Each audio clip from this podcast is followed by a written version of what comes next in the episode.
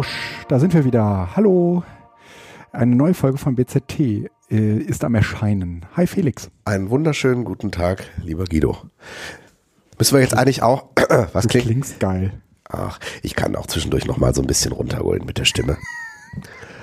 Wunderbar. So ein bisschen vertrauensvoll, Ja, väterlich. ja. Ach, Guido. Was gibt's Neues in deiner Welt?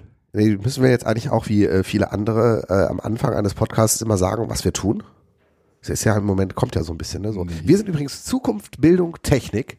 Der innovative äh, Podcast, der sich mit äh, Bildungsthemen rund um äh, Technik und Zukunft beschäftigt. Wir erscheinen in unregelmäßigen Abständen und wir würden uns unglaublich freuen, wenn Sie auch auf unserer Webseite kommentieren, im iTunes Store faven oder uns einfach auch auf anderen Kanälen Feedback geben. Wir freuen uns immer unglaublich über Feedback. Das ist wertvoll. Und, ja, so. Wenn du das so deinen Schülern sagen würdest, ja? Ich, ich, ich glaube, sie würden, sie würden dich nicht ernst nehmen. Ja, so geht's mir manchmal auch, wenn, Ja. so, wenn so Podcasts so beginnen. Du, meine Tochter, das muss ich kurz erzählen, hatte unter ihre letzte Deutscharbeit geschrieben, weil Ist das jetzt noch Podcast oder schneiden wir das gleich raus? Das schneiden wir gleich raus. Äh, vor Weihnachten äh, irgendwie eine Deutscharbeit geschrieben und unten drunter schöne Weihnachten. Hoffentlich mit richtigem Haar. Ja, ich glaube schon. Ich, äh, ich glaube schon. Äh, Das war Aber nett. Ist, äh, nach Weihnachten gab es die Arbeit wieder mit einem Dankeschön. siehst du, und wir können gleich eine Brücke bauen zu, Wunderbar. da Ja. entstehen echte Persönlichkeiten Ja. wie Oh. Michelle Obama oh Mann. oder, ha, wer war das andere? Ähm, äh, Michelle Obama und wie äh, hieß der? Äh, Äh, Richard von Weizsäcker. Richard von Weizsäcker. Die, oh das, wir lösen das Gott. später auf. Ja. Ähm, was Aber es geht, Richard es von geht es ging auch Weizsäcker. nicht um richtige Persönlichkeiten, sondern um höhere Persönlichkeiten. Ja, ja, aber das ist ja, also was Michelle, was Michelle Obama und Richard von Weizsäcker zusammen gemeinsam Ja. haben und warum uns dort ein unglaublich gutes Pärchen zur Reproduktion neuer Gesellschaften entgangen ist, das werdet ihr später erfahren. So ein Hammer-Cliffhanger direkt am Anfang. Wahnsinn. Ja? So, und jetzt müsst ihr einfach zweieinhalb Stunden dranbleiben. Oder aber die Kapitelmarke von der Stelle jetzt ein, auf die Kapitelmarke von der Stelle zugreifen, wenn es wirklich nicht mehr aushaltet. Ja, und wir verraten aber nicht, So. welche Kapitelmarke das sein wird. Nein. Äh, kurz zur letzten Sendung. Ähm, Gab's ja, da was? ja, Evernote äh, hatten wir ja äh, zäsier, äh, zäsiert, Äh, also auseinandergenommen. Aus ja, beziehungsweise den Anlass der äh, Privatsphärenanpassungen von Evernote zum Anlass genommen, die darüber nachzudenken, was ist eigentlich mit so den persönlichen Daten. Mhm. Ähm, du hattest das schon angedeutet in der äh, Sendung und ich habe gedacht, nee, das werden die nicht tun, sodass nach diesem Aufschrei die garantiert zurückrudern werden. Mhm. Und Ja, äh, ich habe gedacht, das machen die nicht. Nee, nee, war mir nicht so klar, weil Ja. äh, es gibt andere Unternehmen, die das eben, äh, die nie zurückgerudert sind. Ja. Also äh, WhatsApp und sonst was sind bei Kritik von außen nie zurückgerudert. ja, Und ähm, sie sind aber zurückgerudert. Also Evernote ist zurückgerudert, hat die Änderung zurückgemacht, hat sie auch erklärt interessant. und äh, wird weiter diese, dieses Angebot machen, dass die privaten Notizen äh, einer, äh, einer, einer höheren Intelligenz vorgelegt werden, Mhm. zu irgendwie Clustern oder was auch immer die vorhaben, aber opt-in Mhm. und äh, eben nicht Standard. Mhm. Und das löst zwar das Problem nicht in Gänze, weil irgendwie die Frage, was passiert eigentlich mit meinen Daten, da immer noch da ist, aber es ist zumindest ähm, ein Zugehen auf die zahlende Kundschaft. Mhm. Und äh, das äh, lässt mich erstmal wieder verhalten, ja, optimistisch will ich nicht sagen, aber verhalten äh, stillhaltend Mhm.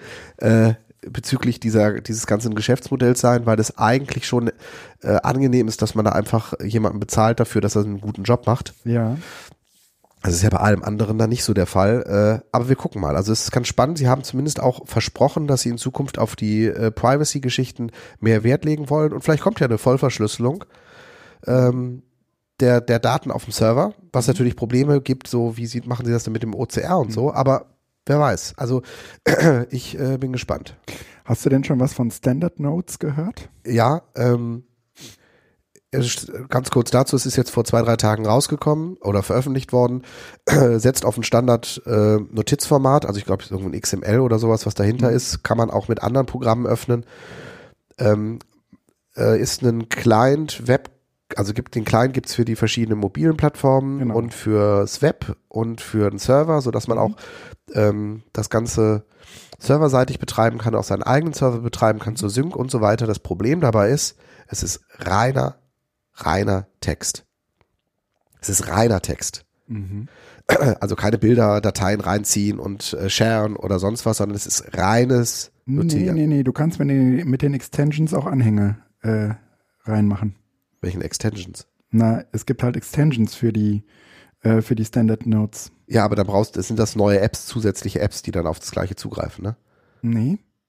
Das sind praktisch, ähm, genau, also klar, du hast eine Installation Also auf ich hab deinem eigenen Server, aber du kannst mit diesen, mit diesen Extensions, wie du das halt irgendwie von anderen, Ja, aber ich habe auf dem iPhone, habe ich das Ding gestartet, Mhm. hab, wollte was hinzufügen und ich kann nur schreiben.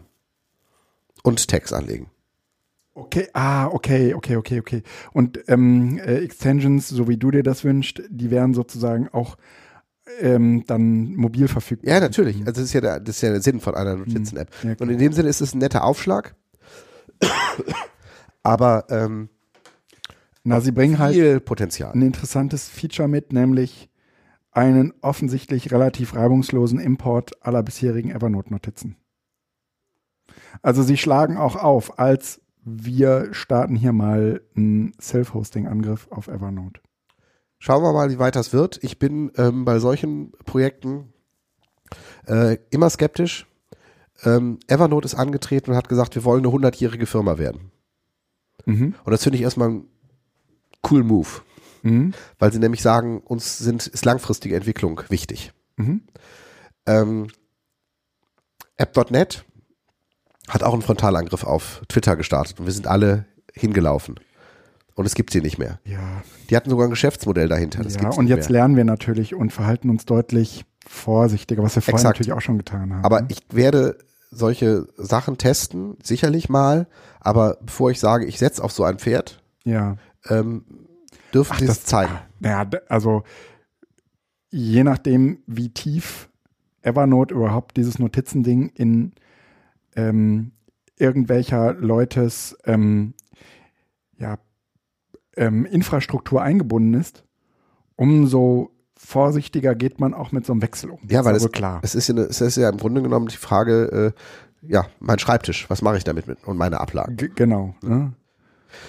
Ähm, ich will nur sagen, dass das ist mal wieder, das ist eine, eine nicht, nicht uninteressante Antwort Ja. auf die Frage, die wir letztes Mal uns schon stellten, ja, was sozusagen das die Eigentumsverhältnissen, die, was, wie die Eigentumsverhältnisse auf Plattformen geregelt sein müssten, ja.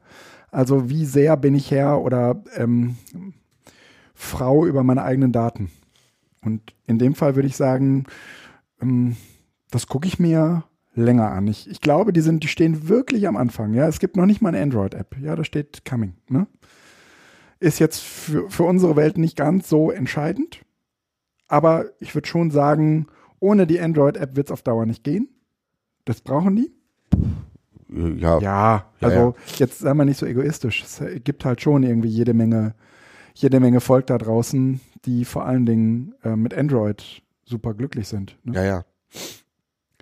Äh, aber das sucht ja seinesgleichen. Es gibt ja nicht so viele Beispiele für so einen Frontalangriff auf Evernote, die sich eben auch so anstellen, als wollen sie Evernote etwas, als wollten sie Evernote an die Wäsche. Das meiste sind halt irgendwelche cloud-basierten Notizen-App-Apps, aber ähm, die treten ganz klar an mit auch so einem Sortiersystem und so einer, also einer möglichen Integration, ne? einer weitgehenden Integration. Also Paperworks, Ist, Ist auch halt- eine Alternative. ja. Und ähm, die war, die ist tatsächlich sehr ambitioniert, hat auch eine Oberfläche, die äh, attraktiv aussieht. Hast du das Problem, ähm, eine iOS-App äh, ist nicht, nicht richtig entwickelt Ja, und also zumindest irgendwie hängt das Ganze. Und das ist eben das, wo ich das auch dann bei genau. äh, genau. Standard-Note sehe. Das ist so, da sitzen Leute jetzt hinter, die sind motiviert. Mhm. Und wo führt das hin? Mhm. Paperworks, ist das paperworks.com oder wie heißt Paperworks, Rocks, Paperwork Rocks, äh, tue ich in die Mach das mal Show bitte. Notes. Äh, get a Paperworks. Äh, egal, du wirst es mir gleich, du wirst es mir gleich zeigen. Ah, Paperworks Rocks. Was ist das denn für eine äh, Domain? Okay. Und das kann man irgendwie auf einen eigenen Server packen, kann man äh, einen Client runterladen und sowas. Das ist alles, die Idee ist super und auch die Struktur und auch irgendwie so die ersten Benutzererfahrungen waren Ja. vielversprechend. Allerdings, Ja, man So. muss, man muss Evernote natürlich zugute halten. Die sind seit Jahren im Geschäft.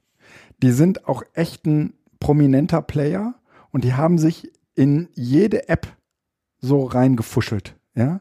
Und zwar so nativ. Also nicht über irgendeine Weiterleitungsfunktion in deinem Mobilgerät, sondern in der App drin wird sofort irgendwie Evernote halbwegs gut aufgebaut. Ne? Und du kannst direkt irgendwie deine ganzen, ähm, deine ganzen, na wie heißt es, äh, ähm, Stichworte und was weiß ich nicht alles, ja, das kannst du da halt alles irgendwie sofort angeben. Äh, Ruft auch sofort deine ganzen Notizbücher auf. Schick, aber ähm, müssen sich erweisen. Ja, Evernote. Interessant. ähm, das neue iOS-Update äh, auf Evernote 8 ist definitiv, gewöhnungsbedürftig. nee, super. ja? Ja, gewöhnungsbedürftig, anders, aber äh, äh, super, weil man kommt direkt dran und äh, das äh, war ein guter Move. Also in die Richtung darf es Ja. gehen.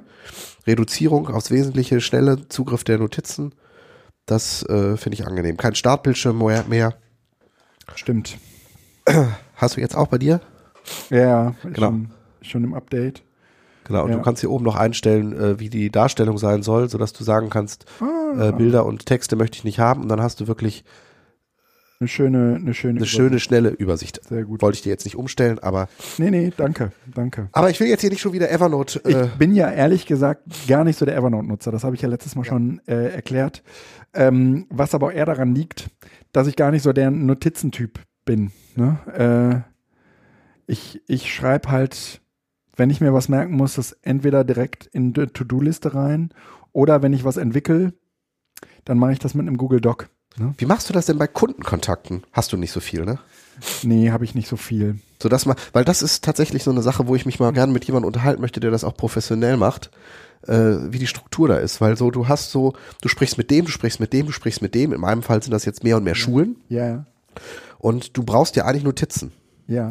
Und zwar so ein bisschen Notizen in der Art, wann habe ich das letzte Mal gesprochen? Ja, ja. Und was sind wichtige Kriterien, die an der Schule sind? Also Mhm. nicht nur Strukturen, sondern auch die Bezugspersonen. Welche persönlichen Schicksale haben möglicherweise die Bezugspersonen, sodass du auch beim nächsten Mal Ja. darauf zurückgreifen kannst? Es gibt so ein paar Leute, ich finde das ja nervig, aber es geht darum, sowas zu verstehen. Ja. Ich schreibe irgendjemanden, Äh, bitte von dem ich seit einem halben Jahr nichts mehr gehört habe, Mhm. und er schreibt zurück, und wie geht's deinem Sohn Mio? Ich denke so, hä? Okay, alles klar, der hat halt eine Liste, wo er weiß, Felix, mit dem habe ich das letzte Mal dann und dann gesprochen und das und das sind die Infos. Ja. Aber das ist tatsächlich, fühlt man sich so, oh, Okay, da, da interessiert sich jemand für mich. Hm? sei es nur formell, aber es ist Ja. irgendwie ein, ähm, Ja. es hat was. Und es geht ja nicht nur um diese persönlichen Notizen, sondern tatsächlich auch um, ähm, um Fakten. Was waren die letzten Absprachen, was waren die letzten Probleme und sowas. Ja. Und dafür nutze ich halt Evernote. Und in dem Sinne brauche ich Notizen. Ja. Die ganzen Projekte, die Gespräche mit den einzelnen Leuten bei uns, äh, jetzt rund um Breitband in Wuppertal und so, Mhm. das kriegt man nicht ohne strukturierte Notizen hin. Also wirklich strukturierte Okay. Notizen. Aber da kann ich wann anders nochmal reden. Ja. Wir schließen in diesem Jahr die ersten Schulen an Glasfaser an. Die erste Schule haben wir Wow. und es folgen jetzt äh, Respekt. fünf im ersten Halbjahr und hoffentlich nochmal die gleiche Anzahl dann im zweiten Ja. Halbjahr. Ja, aber dazu sicherlich später mehr. Ähm, Wuppertal rüstet auf. Ja, ja, und du bist da richtig fett drin, ne? Ich berate ein bisschen, ja. Na ja, du, äh, okay. Okay. Ja, tief gestapelt, äh, so kennen wir das. Ähm, ja, Evernote. Äh, man darf, man muss wirklich nochmal zugute halten, wie selten es vorkommt, dass eine Firma, die so eine Marktmacht hat, Nicht aufgekauft worden ist. nee, sich so, so zu, also eine ne getroffene Entscheidung zurücknimmt. Ja. Das ist schon, schon sehr angenehm. Ja. Genau, das ist, das, Aber man muss natürlich auch wissen, deren Geschäftsmodell ist, wir brauchen die Leute, die das Ding bezahlen. Genau. Und das sind die, die im Zweifel halt auch auf die hört Genau. man. Und das ist das Schöne. Ja. Das ist eben auch bei allem. Also dabei geht es mir jetzt nicht um Evernote, sondern ich habe das gleiche ja auch schon bei Instapaper und anderen gesagt. Ich bezahle für einen Dienst ja, gerne, ja, weil ich weiß, dass ich eine Dienstleistung bekomme, für die ich zahle. ja. Das heißt auch, im Zweifel kann ich Wünsche äußern. Und das Unternehmen Ja, kann darauf reagieren oder Richtig. nicht. Aber es ist eine Beziehung, die auf Gegenseitigkeit beruht. ja. Aber das macht dich erstens zu einem sehr politischen Menschen, weil du darauf vertraust, eine Gestaltungsmacht zu haben und die auch wahrnimmst. Und das macht dich natürlich zweitens auch ähm, zu einem Menschen, ähm, der offensichtlich gelernt hat, diese Gestaltungsmacht einzufordern. Also, weißt du, es gibt halt einfach auch Ich bin genügend. einfach nur bequem. Nein, es gibt halt einfach auch genügend Nutzerinnen, die nicht auf die Idee kämen, das Programm, vor dem sie sitzen, an ihre Bedarfe anzupassen. Damit fängt das ja schon an.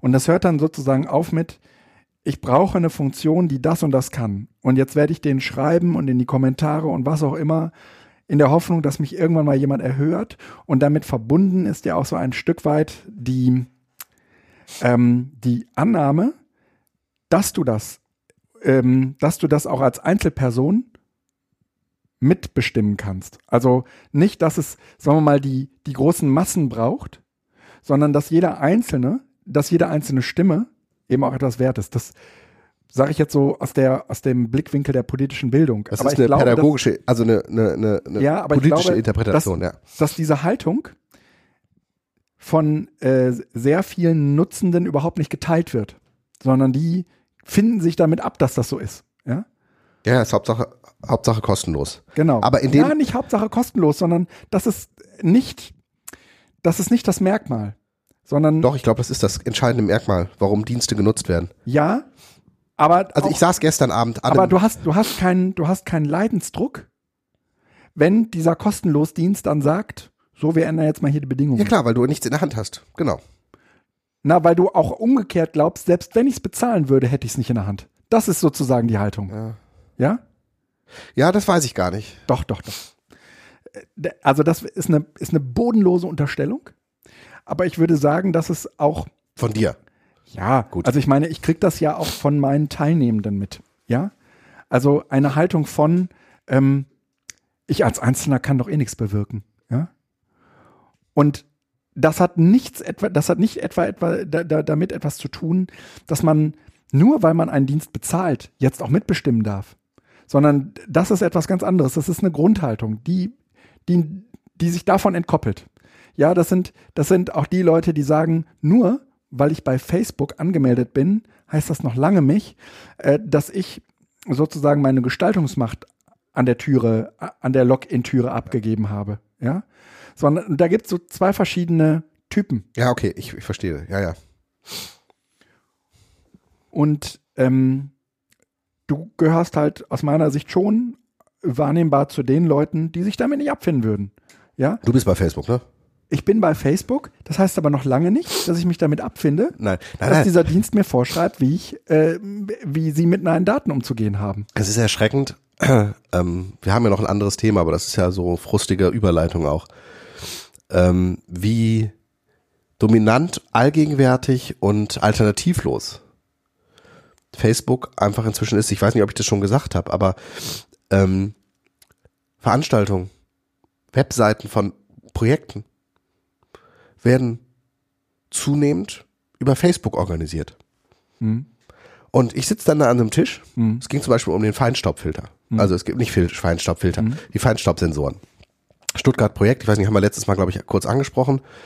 Ähm, die haben eine Projektseite, wo jetzt hier so eine Bestellung gemacht wird und sowas. Das ist ja, Detail ist jetzt gerade gar nicht so Ja. wichtig. Aber eine Webseite Ja, auf Facebook. Ich, da äh, könnt, äh, könnt ihr euch jetzt eintragen, wenn ihr da mitmachen wollt. Ich so, ja, Leute, nee, ja. nee. Und das ist tatsächlich auch, äh, ne, nee, ich finde das ähm, äh, erschreckend, weil diese, dieses, das, was wir vor paar Jahren Ich habe ja vor zehn Jahren schon gesagt, ja, Ja. dass diese Plattformen mal eine Gefahr werden und das freie Netz ähm, in Gefahr kommt. Ja, Jetzt wird an allen Ecken davon geredet, ja. ja. Ja, ja, ja. Ja, ich habe dafür, ich habe Bücher geschrieben, die ich nie veröffentlicht habe. darüber. Nein, Ja. ähm, das ist gerade Ironie, du, das ist schon der zweite Cliffhanger. Ne? Mm, Hast ja, du gar nicht gehört? Ja, nee, habe ich nicht. Du bist war grad war, woanders, war, ne? Ja, ja, Soundboard beschäftigt. Und ähm, Nein, was ich sagen möchte ist, ähm, die, die, die, dass Facebook zum Netz wird, dass Ja. Facebook zum WWW wird. Da sind wir tatsächlich äh, gar nicht mehr so weit von entfernt. ja. Und zwar merkt man das noch nicht. So, weil es irgendwie alles im Internet ist und vieles, aber ich als Nicht-Facebook-Nutzer, wie oft ich einen Link anklicke und, lande dann auf der Facebook-Seite, wo ich mich erstmal anmelden soll, wenn ich das nicht tue, ist ein Drittel des Bildschirms weg, weil da immer steht, also Sie können sich mal hier anmelden. Ja, ja. Das heißt, ähm, das ist ein echt geschlossener Garten. Und Total. wenn jemand da drin Dinge veröffentlicht, Dann sind die nur für die Leute bestimmt, die da drin sind. ist das jedes Mal Ja. ein Schritt weiter dahin, die Daten nicht offen zu haben, nicht barrierefrei zu haben. ja, ich auch nur für eine bestimmte Zielgruppe bereitzustellen. Ja, und das ist- Also sie sind maximal auch nicht über Google findbar unter Umständen, ja. Und Also ähm, muss da kann man, da, da, ist man natürlich in dem gleichen Walled Garden, aber ähm, weil Google natürlich auch nicht alles indexiert und nicht auf alles Das so Bock hat und nicht alles so rankt, wie man sich das so wünscht, Richtig, ja. richtig. richtig. Das ist, äh, aber äh, Facebook mal, äh, wird zu so einem, so einem Silo, wo alles drin ist. Und ich kann verstehen, dass wenn ich eine Dienstleistung anbiete, dass ich dann da sein muss. Ja. Möglicherweise, um mich zu verkaufen. Aber eigentlich verstärke ich damit das Ganze nur. Naja, aber jetzt lass uns noch mal überlegen, was, was heißt das denn für unsere Bildungssettings? Und in denen ist es doch ehrlich gesagt kackegal, ob es Facebook gibt oder nicht, solange man sich mit den Leuten, die, mit denen man da zusammen in einem Raum ist, auf eine Plattform einigt und sie für dieses Projekt nutzt. Aber da fängt genau das Problem an. Naja, natürlich gibt's immer die Bequemen, die sagen, aber ich bin schon auf Facebook, warum könnt ihr denn da auch nicht Genau. hin? Ne? Das heißt, es gehört schon wieder ein politisches Bewusstsein dazu, zu sagen, okay, dann probiere ich jetzt für dieses Projekt mal was anderes. ja. Wir haben auf dem EduCamp ja Telegram probiert. Tatsächlich war das so ein Startschuss für einige, Hm. wo das jetzt mehr genutzt wird. Hm? Ähm, jetzt kann man natürlich diskutieren, ob Telegram gegenüber WhatsApp wirklich viel, viel besser ist. Nein, Nein, ist es ist es nicht. Ja. Aber es ist eine Alternative. Und in dem Sinne ist es schon mal besser, weil es eine Alternative ist und nicht in dieses Silo reinwirft, wo alles drin ist. Ja. Und der nächste Schritt ist, Ja. dass du statt einem Ja. WhatsApp nicht nur zwei, dann vielleicht auch drei und vier Messenger Ja. hast und dann funktioniert das Ganze besser. Dann ist vielleicht auch irgendwann die Verschlüsselung mehr da und so weiter. Aber Weißt du, was wir mal tun müssten? Ich, ähm, ich war jetzt in Berlin, äh, nicht in Berlin, in Wien vor kurzem. Ja. Und ähm, hab mich, Bildungsurlaub. äh, nee, das war ein Betriebsratsseminar. Also Ähm, Bildungsurlaub. Mm, Nee, nee, nee. Und habe mich dort einen Abend mit Wolfi Christel unterhalten. Ähm, Wolfi Christel äh, hat gerade eine relativ interessante Studie hinter sich, die letztendlich schon auf Forschung, auf Forschung basiert. Die es noch gar nicht gibt. Nee, die er für ein, ein Browserspiel äh, machte, Ah, okay. das uralt ist, das hieß Data Dealer. Und im Zusammenhang mit PB21 hatte ich ihn seinerzeit mal interviewt zu Data Dealer. Data Dealer war so ein Facebook-Spiel, ähm, wo man in die Rolle eines Datenhändlers schlüpft. Und äh, der hat sich halt ganz, ganz viel mit Datenhandel auseinandersetzt. Und zwar nicht mit den großen, sondern mit den vielen kleinen und mit, der, mit dieser ganzen Datenhan Datenhandelsökonomie. Ja, also wie viel ist eigentlich was wert und wer tauscht da eigentlich mit wem und äh, äh, welche Rolle spielen Rechtsanwälte in dieser ganzen Situation, welche Rolle spielt die Politik und wie wird werden wie spielen die sich so gegenseitig die Bälle zu, was bedeutet das für die Nutzer? Ja, also diese diese dieses ganze Ökosystem, ja? Und diese genau der. Und die haben sozusagen ähm, ähm, ein breit angelegtes Forschungsprojekt gehabt, wo die diesen Datenhandel unter die Lupe genommen haben. Mhm. Und äh, Wolfgi, Wolfi hat ähm, zwischen Weihnachten und Neujahr auf dem ähm, Chaos Computer Club Kongress Mhm. ähm, auch Teile dieser Ergebnisse ähm, präsentiert. Und ich habe mich auch mit ihm ähm, getroffen, weil wir uns eben äh, kannten und haben auch ganz viel darüber gesprochen. Und ehrlich gesagt, äh, wir sollten überlegen, ob wir mit Wolfi nicht mal äh, zusammen noch eine, eine, eine Podcast-Runde machen, weil er dem Bildungsbereich auch nicht so fern ist. Und Wolfi wäre äh, tatsächlich auch jemand, ähm, der noch mal besser als wir und auch besser, äh, also auch noch viel detaillierter jenseits dieser großen, ja, diesen, diesen ganzen Datenhandelssumpf äh, ganz gut im Auge hat. Äh? Und ähm, mit ihm zusammen, das möchte ich jetzt auch gar nicht vorwegnehmen, sollten wir noch mal darüber reden, was denn eigentlich, wie man da aus, wie man aus dieser Nummer eigentlich rauskommt, ja, und was man denn jetzt tun müsste, ja. Ähm, er hat jetzt so ein paar Folgeprojekte und ich glaube, die passen auch irgendwie ganz gut in die Arbeiten rein, die wir jetzt, die wir jetzt gerade, äh, also, also die Überlegungen rein, die wir jetzt hier gerade anstellen. Lass uns das. Und der ist, der ist, also. Äh, nach der klar. Produktion nochmal. Ja. Durchgehen. Der ist klar. Ich sag das nur jetzt, damit du äh, keine Chance hast, dem zu widersprechen. Sonst, äh, ne, und sind schon so viele gute mir fällt schon was ein, du. genau. Also, ähm, das aber nur am Rande um äh, dieses Thema, äh, was wir ja schon irgendwie eine ganze Zeit so mitnehmen, weil das ja gar nicht ausbleibt, ja. Mhm. Ähm, die, die ganze Arbeiten, die ganzen Arbeiten, die wir machen, fußen letztendlich irgendwie darauf, dass wir Infrastrukturen brauchen, die wir guten Gewissens in Bildungssituationen auch verwenden können. Und na, natürlich kann man immer auf das setzen, was man sich selbst baut aber das geht nur bis zu einem gewissen Grad. Also die Leute nehmen, gehen da auch nur bis zu einem gewissen Grad mit, weil es immer Parallelstrukturen sind. Ja, ja es ist auch eine Frage der Effizienz. Also das ist ja, ähm, wie genau. hostest du deinen WordPress-Blog? Du hast ja auch eine äh, belebte Geschichte. Ja. Ist es sinnvoll, dass du den selbst verwaltest? Ja. Ja, es ist sinnvoll, den selbst zu verwalten aus einer politischen Perspektive wieder. So Idealismus ja. wurde hergetragen. Du weißt aber, wenn du dich kritisch äußern solltest und jemand hat es auf dich abgesehen, ja. ist dein Blog einfach nicht sicher. Hast das heißt, du, hast du ja. Philipp Wampfler am Schirm? Nee, den der, nicht. Der, der hat jetzt irgendwie vor kurzem geschrieben, dass sein Blog ge ge gehackt wurde. Ja, und das ist eben genau ja? ein Problem. Und äh, wenn du dann aber in großen Plattformen bist, bei WordPress oder Blogger oder sonst ja. was, dann bist du davon ein bisschen besser geschützt. Ja. Ja.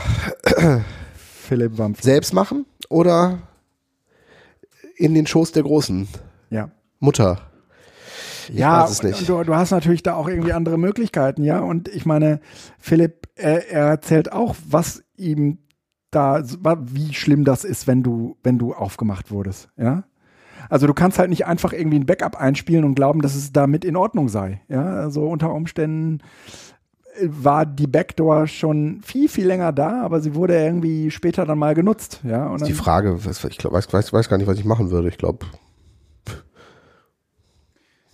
Naja, es ist. Wenn du es beruflich brauchst, wird, setzt es wieder auf, ne? Ja, und es ja. ist ja ein Stück von dir. Ja? Ach ja, es bleibt's ja. Auch wenn es nicht mehr da ist. Im ja, Netz. ja. Ja, ja, es ist aber. Ich, ich, ich finde, also was das mit einem macht, ich habe das ja irgendwie an meinen eigenen Blogs gemerkt, was das mit einem macht, wenn sowas passiert, das ist nicht schön. Ja, also überhaupt nicht. Gut. Haben wir noch Themen? Kleiner?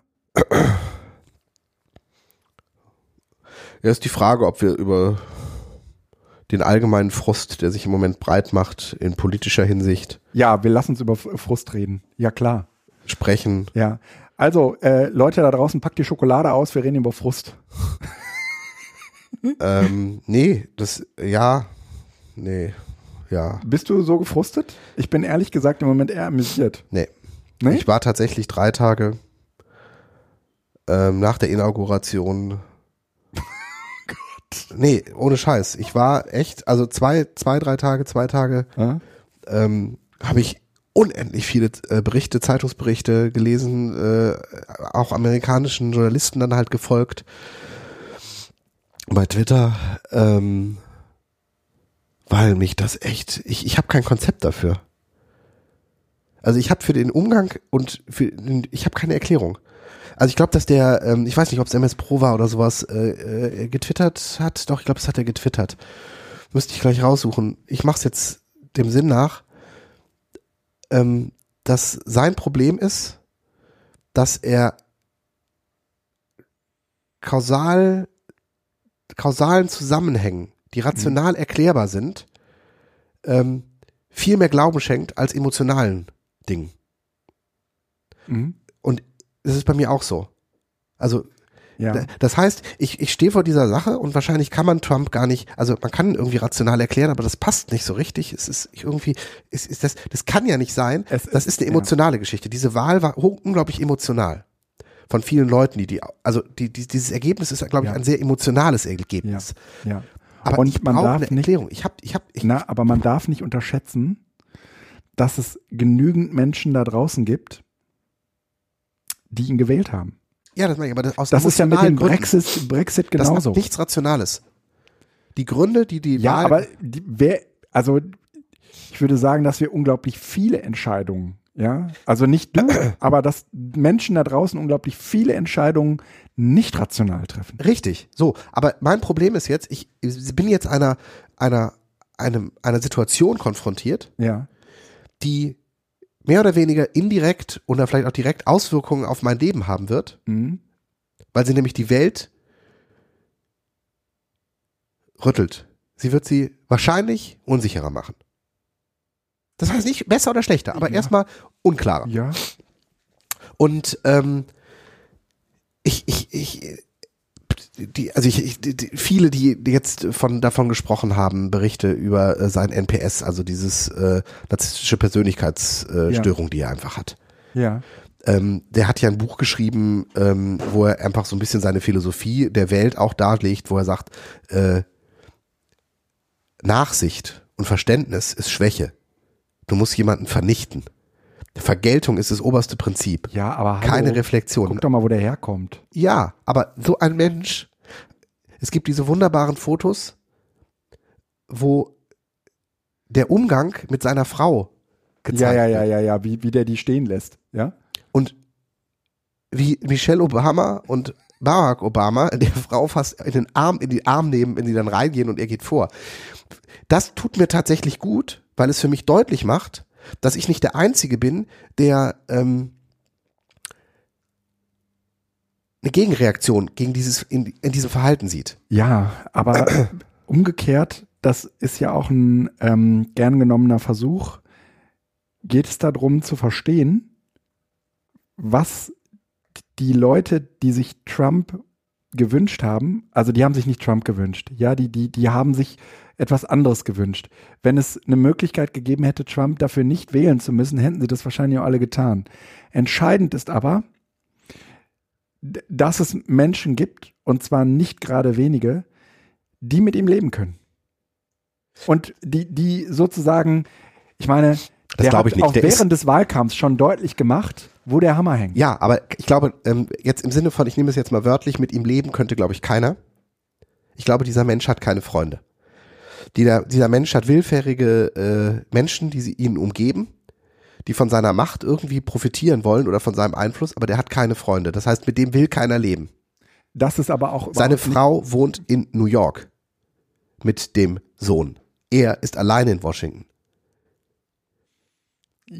Und ich sag dir, das ist der Deal zwischen den beiden, weil ansonsten hält das, glaube ich, keiner aus. Aber das ist, lass uns die Ebene verlassen. Was ist der Hintergrund? Darf ich noch mal eins sagen? Ich glaube, es, es geht nicht um den Menschen Trump, sondern es geht um das Amt. Und ich glaube, dass du, sagen wir mal, wenn du dieses Amt ausfüllst, ja, dass es dann auch um dich herum genügend Schutzschilde gibt, die dafür sorgen werden, dass, dass wir von diesem Menschen Trump so wenig wie möglich Nein. erleben werden. Genau, und genau das ist der Trugschluss. Weil alles andere Nein. ist Diktatur. Ja, und genau das ist das Ziel. Das heißt, dieser Trugschluss, das Weiße Haus, also bisher war ja der Trugschluss, das Amt wird ihn schon vernünftiger machen. Ja. Der hat in den ersten drei Tagen gezeigt, mitnichten. TTP äh, gekündigt, NAFTA-Frage gestellt, Obamacare äh, angefangen zurückzufahren. Also da ist nichts mit. Jetzt denken wir mal erst noch mal kurz nach. Ja? Sondern der stellt sich mit irgendwelchen Leuten, die es geil finden, auf dem Foto zu sein, wenn irgendjemand an einem schweren Eichentisch mit einem Füller ein weißes Blatt unterschreibt, stellt er sich hin und lässt sich fotografieren und sagt, ich mach was. Der ist eben, der, der ist nicht eingebunden in das Establishment. Und seine Rede, hast du die gesehen? Nee. Gut, ich habe sie mir tatsächlich angehört. ähm, diese Rede war, der steht in Washington DC vor 250.000 Menschen. Was relativ wenig war. Richtig. Neben und hinter ihm altgediente Präsidenten, das Washingtoner Establishment. Ganz einfach, also ich mache das jetzt bewusst auch in dieser Begrifflichkeit, weil das er das, wo er auch reinzielt. Diejenigen, die also Amerika, diesen unglaublich großes, dieses unglaublich große Land, in den letzten Jahren, in den letzten Jahrhunderten zusammengehalten haben. Die also dafür sorgen, dass Amerika funktioniert. Das kann man so auch nicht sagen. Der Bush, der war genauso eine Witzfigur. Der hat auch Aber irgendwie Kriege angefangen. Richtig, darum geht's nicht. Sondern es geht darum, dass das eine, eine, eine, eine Gruppe von Menschen ist, die da in Washington zusammensitzt, die die Professionalität hat, diese politischen Prozesse innerhalb dieses Landes zu managen. Ja, Aus Erfahrung. ja. Dass man da gegen oder dafür sein kann, das ist eine Frage der Politik. Aber die haben die Expertise, ein Land zu führen, ein Land zu managen. ja. Trump stellt sich dahin und sagt, das ist ein Tag, an dem ihr feiern dürft. Weil die Macht ist heute von Washington auf euch übertragen worden. Washington wird entmachtet. Washington, da jetzt in meinen Worten so ein bisschen der Filz, der sich hier in den letzten Jahrhunderten, Jahrzehnten angesammelt hat, wird äh, zurückgefahren und die Macht kommt wieder zu euch. Weißt du, du stehst in Washington, du weißt, ich bin auf diese Leute eigentlich angewiesen, wenn ich vernünftig wäre. Aber ich lese drauf an. Der hat von den 600 Stellen, die er, administratorischen Stellen, die er besetzen muss, nicht, nicht seine Kabinettsmitglieder. Ich glaube 30 besetzt. Das Landwirtschaftsministerium, meine ich, wäre es gewesen, die haben schon eine Anfrage gekriegt, ob die 50 oberen Beamten, die da arbeiten, die jetzt eigentlich finito sind, ne, Obama und da weg, ob die nicht noch ein bisschen länger machen könnten, weil sie hätten noch keine Leute gefunden. Das heißt, das ist nur Show, das ist nur das, was man von Diktatoren kennt, Ja, sich präsentieren, eitel, aber ein Land zu führen, ist eben nicht wie eine Firma zu führen, sondern Ja. im Zweifel ist der Chef da oben eben nicht derjenige, der die Entscheidungen nur trifft, sondern auch die letzte und oberste moralische Instanz. Mhm. Und diese Sache hat er nicht drauf. Die hat er überhaupt nicht drauf, weil er halt null politische Erfahrung hat. Und eben auch nicht bereit ist, sozusagen seine, seine Heißspornigkeit mit dem politischen Apparat zusammenzubringen. Diese Reflexion hat er nicht. Weil er eben als dieser äh, Mensch mit einer wahrscheinlich narzisstischen Persönlichkeitsstörung ähm, den, den Prozess der Selbstreflexion nie fährt. ja. Und trotzdem sage ich dir, der ist aus einem demokratischen Prozess hervorgegangen. So, und jetzt ist die Frage, was ist dieser demokratische Prozess? Also er ist hervorgegangen in einem Land, äh, was natürlich unglaublich auf ähm, ähm, Show, the show must go on. Mhm. Ähm, er ist, äh, er, ist definitiv unterhaltsam. Also wenn ich mit dieser Erde nichts zu tun hätte und würde mir das hier angucken, ich würde definitiv einen Livestream bei ihm haben, weil er ist unterhaltsam. Der ist lustig. Der macht verrückte Dinge. ja? Ich meine, wenn du damit nichts zu tun hättest, ist das schon echt geil. Das ist so einer, der, der schlägt wie so ein Wahnsinniger um sich. Mal gucken, wen es als nächstes trifft. Ah, lustig. Und was machen sie jetzt? Und guck mal, wie sie da alle stehen. Wie die Kaninchen im Scheinwerferlicht. Wissen überhaupt nicht, wie sie reagieren sollen. Das ist lustig. Weil das einfach, ein- das ist wahnsinnig. Das ist lustig. Unterhaltsam. Keine Frage. Das heißt, damit sticht er auf jeden Fall schon mal andere aus. Was hat er aber dann noch getan? Und ich glaube, wir kommen jetzt tatsächlich ähm, in so einer, ich bin da noch nicht zu Ende, aber so in, einer, in so einer Analyse haben wir tatsächlich dieses äh, Problem, es ist das Internet. Mhm. Es ist die Digitalisierung. Mhm. Und zwar in einer Form, also er nutzt die, aber ähm, nicht wirklich. Ja, ich, ich, ich bin mir auch nicht sicher, ob er wirklich selbst Twitter nutzt oder ob das nicht ein Stab ist, der das macht. Weil das ist so perfide oft auch aufgebaut und sowas. Ich weiß nicht, ob er dafür in der Lage ist, für jemanden, der sonst mit den digitalen Medien überhaupt nichts zu tun hat. Der kriegt keine Mails und nichts. Aber Twitter füttert er als Kanal, ansonsten hat er damit nichts zu tun.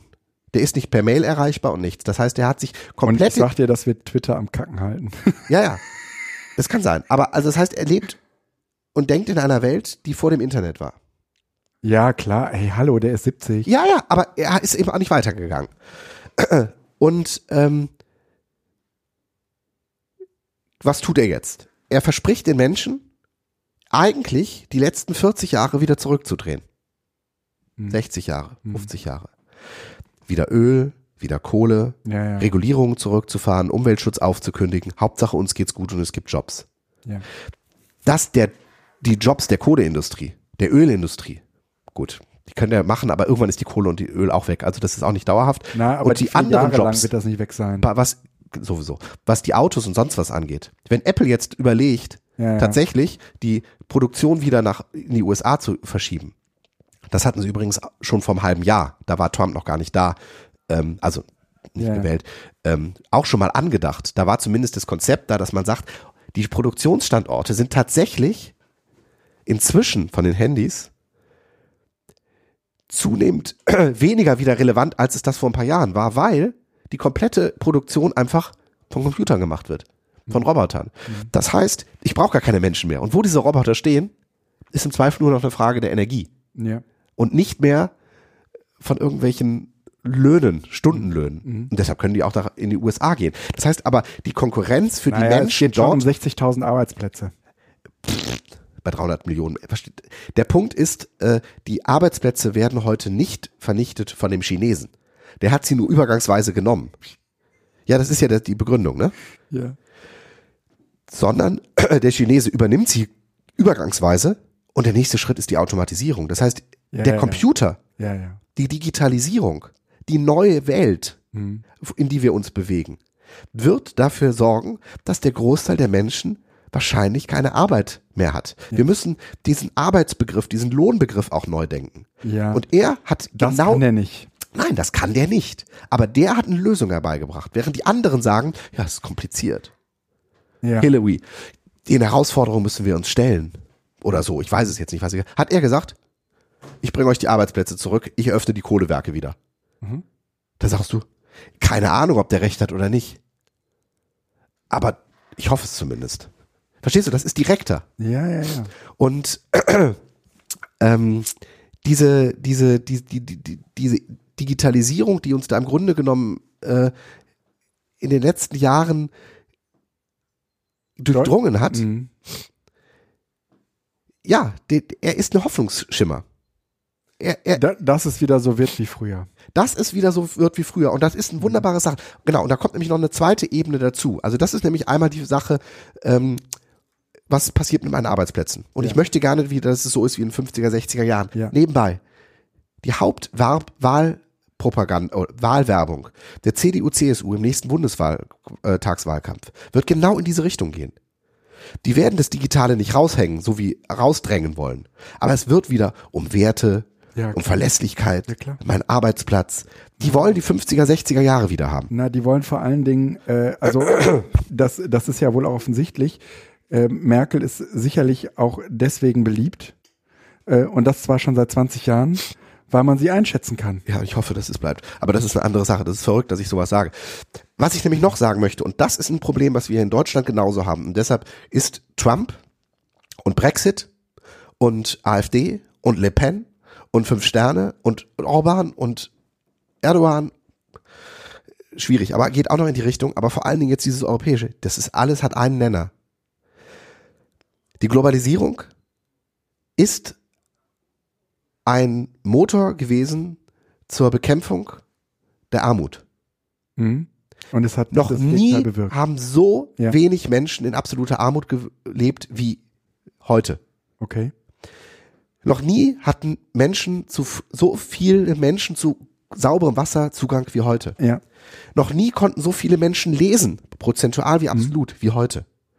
Das heißt, durch, durch die Verlagerung der Arbeitsplätze und der Produktionsstandorte und der wirtschaftlichen Vernetzung in die billigen Regionen, scheinbar erstmal billigen Regionen, hat man langfristig, nicht im Vierjahreszyklus, aber langfristig einfach eine Angleichung. Die Chinesen, die wollen gerne heute so leben wie wir. Und jetzt kommen wir in das, an das Ressourcenproblem. Wir haben nur eine Erde. Wir haben bestimmte Ressourcen. Das zeigt sich dann am Stahl und sonst was, der einfach unglaublich teuer wird. Mhm. Und was passiert jetzt? Wir haben ein paar Nationen. Nordamerika, also Kanada, USA, Europa. Vielleicht noch Australien, aber Australien ist ein Flächenland, das ist schwieriger zu machen. Also nehmen wir Aust äh, Europa, also der freie Westen, wie man mhm. das so sagt. Der lebt auf einem Niveau, auf dem kann die ganze Welt nicht leben. Mhm. Aber die ganze Welt macht sich gerade auf den Weg in diese Richtung. Ja. Und das führt zwangsläufig dazu, dass wir in den nächsten Jahren, in den nächsten Jahrzehnten herbe Abstriche machen werden. Ja. Noch kommen die Flüchtlinge hin. Das wird auch noch viele Jahre weiter so sein, dass wir als, so als Zugland grundsätzlich erstmal dienen. Aber wir können nur in den nächsten Jahren verlieren. Und jede politische Partei macht uns deut glauben, das wenn wir nur wir härter arbeiten würden, ja, dann kriegen wir das hin. Kriegen wir das hin. Wir werden auf jeden Fall Gewinner ja. der Globalisierung sein. Wenn wir Europa nicht hätten, würde es Deutschland heute schon nicht so gut gehen. Wir haben in Europa noch mal im Kleinen das gemacht, was wir mit der Welt gemacht haben. Wir hatten keine Kolonien, wir haben heute die Europäische Union. Deutschland saugt die anderen Staaten mit ihrer Wirtschaftspolitik und dem Außenhandelsüberschuss, äh, den wir einfach haben, aus. Das ist ein Riesenproblem. Das wird nicht angegangen weil wir ja davon im Moment profitieren. Das schafft ja Stabilität. Ist ja gut. Deutschland muss jetzt ja auch stabil bleiben. Faktisch ist es aber ein Problem. Und wenn der Trump sagt, ich lege 35 Prozent Einfuhrsteuer auf die BMWs ab, dann ist das bekloppt. Er legt aber den Finger genau in das Problem, was Deutschland hat. Weil auf dieser Ebene kann Deutschland nicht argumentieren im Sinne von, das ist doch sinnvoll. Weil Deutschland hat exportiert mehr, als es ja. importiert. Und damit saugen wir Geld aus der Welt weg. Mhm. Im Idealfall im und exportierst du genauso viel. Ja. Damit die anderen auch noch Geld haben. Ja. Und äh, deshalb ist Deutschland naja, auch. Es, es ist natürlich auch so, dass die BMWs auch direkt schon in Amerika gebaut werden. Gehe ich mal von aus, dass sie da Werke haben. Also, ne? Ist ja schon so. Es geht aber es geht ja um Bild. Aber es geht, genau, es geht, es geht um, um, um, dieses, äh, diesen, dieses Export. Und Deutschland mhm. darf nicht auf irgendjemanden zeigen und sagen, du bist da nicht fair, weil Deutschland agiert im Moment selbst nicht fair. Hm. Und das macht man natürlich deshalb, um Deutschland stabil zu halten. Hm. Ist richtig. Ich würde das als deutscher Politiker auch machen. Aber wir müssen, wenn der Knall nicht viel, viel größer werden soll, als er ja. sich andeutet, die Realität tatsächlich benennen. Und die Realität ja. ist, uns wird es in 30 Jahren anders gehen als heute. Schlechter? Vielleicht. Die Frage ist, wie gestalten wir diesen Wandel? Ja. Wir müssen mit weniger Ressourcen auskommen. Mhm. Wir müssen ein ausgeglichenes Sozialsystem haben. Und im Zweifel müssen wir mit 40, 50 Prozent Arbeitslosigkeit auskommen. Wie gestalten wir das? Und wie gehen wir damit um, dass irgendwie 10 Prozent der äh, Bevölkerung über 90 Prozent des, der, der, des Geldes verfügen? Das ist ein Problem und das lässt sich in diesem Vierklang dann auch lösen. Weil Kapitalkumulation an so wenigen Stellen und gleichzeitige Armut an anderen Stellen, mhm. das hält keine Gesellschaft aus. Und das sind Dinge, die müssen angesprochen werden. Und zwar mit dieser Brutalität ja. auch zu sehen in einer Welt, in der alle sich auf den Weg machen, auch Autos zu besitzen, ja. werden wir nicht mehr so viel Autos besitzen können. Das heißt, vielleicht ist die Welt in 30 Jahren sogar besser, aber nicht nach den heutigen Maßstäben, nachdem ein, ein, eine Familie dann eine glückliche Familie ist, wenn sie ein Reihenhaus hat, einen ein Vorgarten Auto. und zwei Autos. Mhm. Einen eigenen Rasenmäher, eine eigene Bohrmaschine, eine eigene, mhm. so. Das zählt nicht mehr.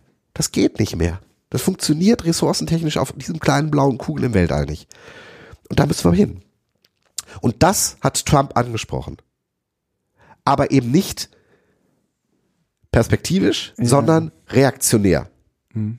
Wir machen einfach so weiter, wie wir das Ja, interessante Theorie. Hm? So, und ähm, ja, in dem Sinne bin ich auf die Bundestagswahl gespannt. Weil ich glaube, das macht keine Partei. Vielleicht die Linkspartei und damit versemmelt sie es wieder total. Na, ganz ehrlich, ich glaube und ich befürchte, dass in dieser Bundestagswahl alle versuchen werden, der AfD Stimmen abzuluxen. Und das geht natürlich nur, wenn ich mich mit deren Argumenten gemein mache. Oder du setzt andere Sachen. Wer fordert als erstes das bedingungslose Grundeinkommen in Deutschland? Das ist eine Lösung. Nee, wir müssen uns ich, damit ich glaube, es wird eben nicht so eine linke Lösung sein, sondern ich glaube eher, es ist eine re reaktionäre rechte Lösung. Ja, gut, das ist das Ähm, Problem. ja, also wir kümmern uns darum, äh, die, die Einwanderung äh, zu kontrollieren. Ja, Wir haben kein Einwanderungsproblem. Wir brauchen die Einwanderer. die müssen das, ich weiß, aber das musst du sagen, ja, damit du sozusagen einer Partei, die damit Leute abfischt, ähm, also und es geht da doch eigentlich um um die um die Wähler, die es noch nicht so genau wissen. Die Einwanderungsgeschichte ist nur eine, oh, Entschuldigung. Die Einwanderungsgeschichte ist nur ein, ein raffinierter Dreh der Rechtspopulisten. Es geht eigentlich um die Angst. Das heißt, die Menschen spüren, dass der, der Fortschritt nicht mehr so ist, wie er vor ein paar Jahren war. Mhm. Die spüren, es wird kühler Ja, um Arbeitsplatz, um ja. Und Die sie haben sie haben Antworten Und darauf. Nee und haben keine Antwort. Doch. Die Parteien haben die Antwort und das ist nämlich im Zweifel der Ausländer. Das ist im Zweifel der Burka-Träger, Ja, die genau. Trägerin. Und da die ja weit weg ist, weil ich sie ja nicht sehe, Nee, das ist, stimmt ja nicht. Für die Leute, ist das der Grund. ich glaube, für einen Großteil, also guck dir doch die, also wo haben wir ein Problem mit Rassismus? Doch vor allen Dingen im Osten. Ich will nicht sagen, dass wir es im Westen nicht hätten, aber Nein, im Osten und im Süden. ja. Und jetzt guck dir bitte an, Hast du die Statistik? Vor zwei Tagen bei Twitter ging sie rum, äh, die äh, Parlamentssitze von äh, rechten beziehungsweise äh, rechtspopulistischen Parteien habe ich fängt in da. Süddeutschland an Ja, und wandert dann durch Deutschland durch, äh, Ostdeutschland und Westdeutschland. Mhm. Aber es fängt im Süden an und wandert über Ostdeutschland dann rum, ja. aber die, ähm, die Unterbringung von Flüchtlingen findet vor allen Dingen in Westdeutschland statt. Ja. Und das zeigt doch, dass in gewisser Weise ähm, in den äh, ostdeutschen Bundesländern die, die Leute gar nicht so sehr damit konfrontiert sind. Ich will gar nicht sagen, dass es die da nicht gibt, ja, aber ähm, da wird sozusagen ein Problem überhöht, was mich glauben lässt, und da knüpfe ich an dein Argument an, dass es natürlich in Wirklichkeit gar nicht um Flüchtlinge und äh, geht, sondern um Angst. Ja? Angst vor dem Ne? sozialen Abstieg. So nach dem Motto, wir, off, wir öffnen damit die Büchse der Pandora. Wenn wir das jetzt erlauben, ja, dann ist hier Land unter in drei Jahren. Ne? So ist die Vorstellung. Ja? Äh, und dass es nicht so kommen wird, wissen wir alle. Ja? Aber wenn du Angst hast, ja, Dann bist du irrational. dann bist du irrational. Das sehen wir ja auch äh, in, in vielen, vielen anderen Zusammenhängen. Und ich glaube, dass man mit dieser, also dass diese Angst im Bundestagswahlkampf ausgenutzt wird. Und zwar von allen Parteien. Von allen. Wieder sicher leben können in Deutschland ist ein Riesenthema. Ja. Ähm, irgendwie, es geht bestimmt auch um, um Schulpolitik und Bildungspolitik. Da geht es immer drum, wenn gewählt wird. Immer. Damit sprichst du auf jeden Fall eine bestimmte Schicht von Wählern an. Ja. Äh, aber die ist sozusagen auch verbunden mit der Angst. Ja. Dass mein Kind am Ende ähm, Arbeitslosengeld 2 kriegen wird. Ja. Und irgendwo landet. Ja. Ja, die ganze Schuldebatte ist ja auch eine angstgetriebene De Debatte. Ja. Auf welche Schule schickt man sein Kind? Ja. Die würden wir ganz anders führen, wenn es, sagen wir mal, für jedes Kind eine vernünftige Perspektive gäbe. Das Problem ist aber, diese Sicherheit, die kann der im Moment keiner geben. Weil, was ist denn die Perspektive? Wo sitzen wir denn in zehn Jahren? Wir werden uns schon irgendwo durchschlagen oder sonst was. Also ich meine damit, was ist denn mit dem DGB? Was ist mit Gewerkschaften? Die kriegen jetzt so langsam den Dreh hin. Ja, richtig. Wir werden das wahrscheinlich, wir sind, wir sind noch, äh, wir sind noch Knowledge Worker, die also eher beratend kreativ unterwegs sind. In dem Sinne, Und nicht als erster betroffen, aber du kannst es nicht sagen. Aber es ist auch scheißegal. Wichtig ist, dass die Kinder ähm, gelernt haben, glücklich und kreativ zu sein. Die werden schon irgendwo einen Platz finden. Und doch ja, und, und ich glaube, so eine Haltung kannst du nur dann einnehmen, wenn du dir keine großen Sorgen machst. Das heißt, entweder hast du wir müssen, Rückhalt, wir haben keine ja? Sorgen. Das ist das Bekloppte. Wir lassen, also das sind ja zwei Doch, Dinge. ich glaube, es gibt Menschen, die haben Sorgen. ja, aber wir müssen das global sehen. Und ich glaube, das kannst du, wenn du Sorgen hast, kannst du das nicht global sehen. Das können wir aus einer Ja. sehr privilegierten Situation heraus, weil es uns gut geht und weil wir andere Sorgen haben. Ja. ja? Aber es ist richtig. Und ich kann es deshalb jetzt, also mir geht's jetzt gerade gut, ja, mir geht's gut. Ähm, oder sagen wir so, mir geht's nicht schlecht. Aber ähm, auch was das mit dir macht, also diese Perspektivlosigkeit, die, die ja nicht damit einsetzt, dass man, dass man um seinen Job fürchtet, sondern die, die eigentlich damit einsetzt, ähm, dass Leute nicht mehr aus dem Quark kommen, sich selbst sozusagen, also ja, das ist doch eine, eine Haltung, die man, die man Leuten nicht verdenken kann, die sozusagen sich nicht mehr selbst aus dem, aus einem Schlamassel ziehen können, die auch mit keiner Hilfe rechnen können. ja. aber vielleicht brauchen sie auch, also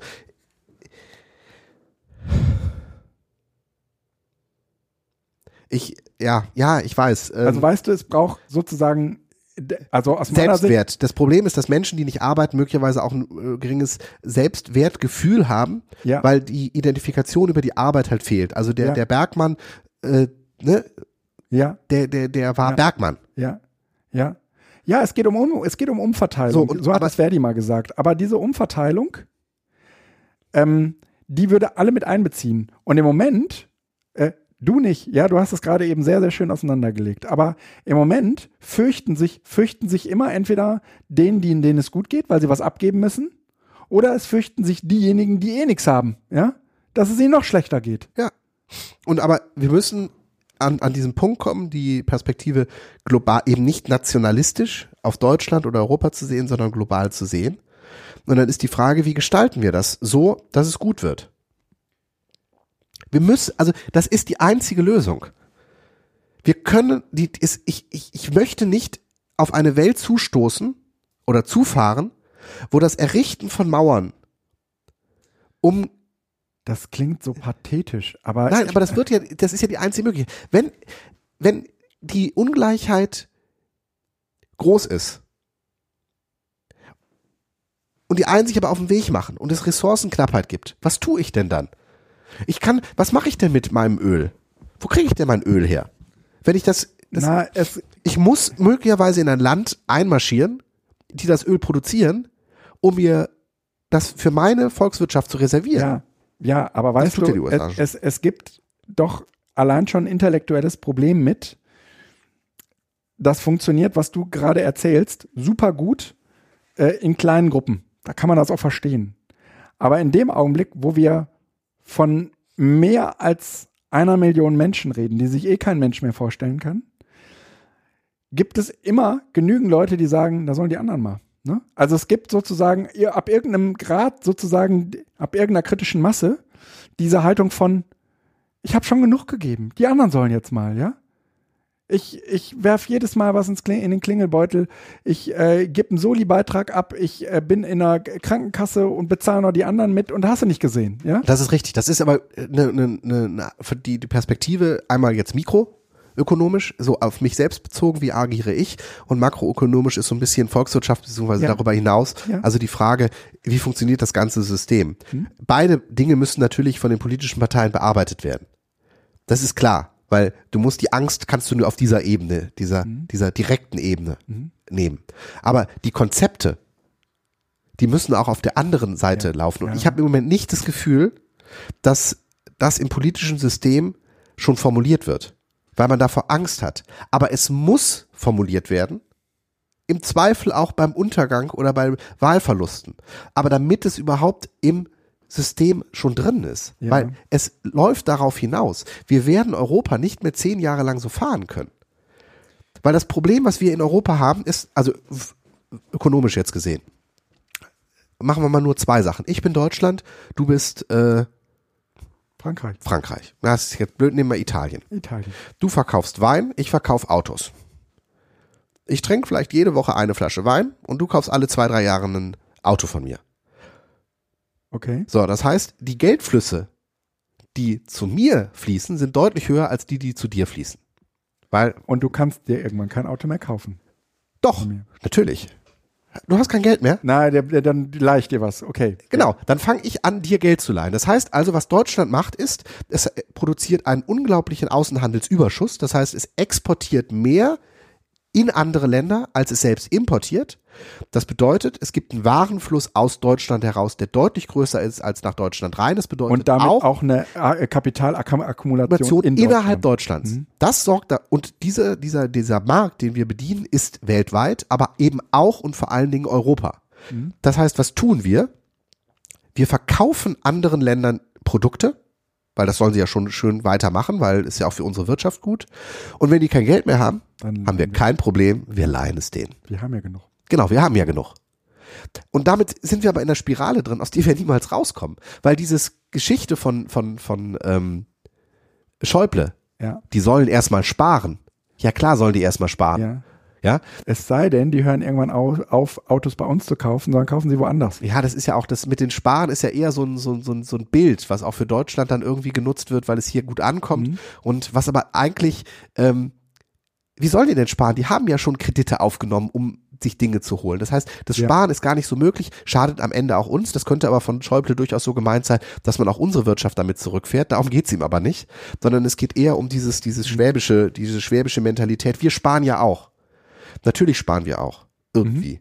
Aber wir haben auch in diesem Jahr sechs Milliarden Euro Überschuss im Bundeshaushalt. Wahnsinn. ne? Das ist ja nicht viel, wenn du überlegst, was wofür ausgegeben Ja, wird. ja, Aber ja. trotz alledem, wir haben Überschuss bewirkt. Ähm, das funktioniert in Europa nicht lange, sondern wir müssen gucken, dass wir mehr importieren. Was kann man machen? Wir müssen uns solidarischer verhalten. Genau, sozusagen. genau, in der Welt. Das heißt, Mhm. wir müssen bei uns die Löhne deutlich erhöhen. Und zwar so weit erhöhen, dass die Menschen in Deutschland auch mehr kaufen und damit auch mehr aus dem Ausland kaufen. Entweder du erhöhst die Löhne oder aber, und das würde man ja im Zeitalter der Digitalisierung und Automatisierung tun, oder aber du erhöhst die, die, die Kaufkraft derjenigen, die halt nicht arbeiten. Aber signifikant. Ja, signifikant. So, weil dann könntest du erst eine stärkere Binnennachfrage schaffen und zweitens auch eine stärkere Außennachfrage und so weiter. Das wäre eine Möglichkeit. Wir sind in Deutschland, auch wenn wir relativ hohe ähm, Stundenlöhne haben, durch unseren hohen Grad der Automatisierung und äh, kurzen äh, Lieferwege und Infrastrukturen Äh, bei den äh, Lohnstückkosten, das sind also die Ja, ja. Kosten, die pro produziertem Stück Ja. anfallen, also Ja. die Lohnkosten pro Stück, Mhm. ähm, in Europa ganz, ganz oben. Das heißt, die, die italienische oder spanische Metallindustrie ist überhaupt nicht mehr konkurrenzfähig gegenüber der deutschen, weil eben in den letzten Jahren schon nach und nach eigentlich die großen Aufträge immer eher nach Deutschland gegangen. Das heißt, die haben ihre Betriebe auch nie richtig renovieren oder Ja, auf den Stand halten können. Das heißt, nicht investieren. Mhm. wir haben auch da teilweise einfach keine Industrieinfrastruktur mehr, Mhm. auf die wir zurückgreifen könnten, so im Sinne von, ach, dann machen wir das jetzt eben politisch und sagen, Deutschland darf nur eine bestimmte Menge und Italien muss jetzt wieder anfangen. Ja. Das funktioniert gar nicht mehr, weil es nach und nach einfach ausgedorrt worden ist. Mhm. Und äh, das rettet uns den Arsch. Und da wir die Hegemonialmacht im Moment in Europa sind, ist das das auch das Bild nach außen von Europa. Ähm, Deutschland, also Obama hat nicht umsonst als letzten Anruf mit Merkel telefoniert. Das ist total verrückt und wir sitzen hier und sind äh, zurückhaltend zufrieden irgendwie so mit dieser Situation, die wir da im Moment haben. Ja. Aber den Schalter, den Putin oder andere Rechtspopulisten innerhalb der, äh, des Wahlkampfes auch ziehen, also nicht Deutschland, sondern vor allen Dingen der Außen, der au außerdeutschen Länder, Mhm. ist, ah, Deutschland wird wieder groß. Mhm. Deutschland Oh, dominiert hier wieder alles. Und auf dieser Ebene Ja, ja. können wir im Moment nicht sagen, nein, das ist nicht so. Wenn wir uns nicht ganz klar, wie Kohl damals gesagt hat, ja. deutsche Wiedervereinigung wird es nur geben unter einem europäischen Dach. Wenn wir das nicht wieder nach oben machen, Ja. dann sind wir auf dieser Ebene oder auf, äh, äh, in diesem Bereich, Deutschland macht hier wieder Großmachtsfantasien. Deutschland hat sich jetzt sozusagen hintenrum Europa einverleibt. Das ist eine offene Flanke Klar. weil wir keine Argumente dagegen haben. Wenn wir aber die möglicherweise diesejenigen sind, die sagen, wir müssen die nationalstaatlichen Befugnisse reduzieren, wir brauchen ein starkes Europa, dann könnte man das machen. Das heißt, wir müssen eigentlich aus Deutschland heraus jetzt sagen, das Europäische Parlament muss gestärkt werden. Wir müssen mehr und mehr Verantwortung, Entscheidungsbefugnisse nach Europa. Das machen die Deutschen nicht. Aber das müssten die eigentlich tun. Mhm. Weil die andere Richtung sonst auch vorgeschrieben wird. Ja, ja.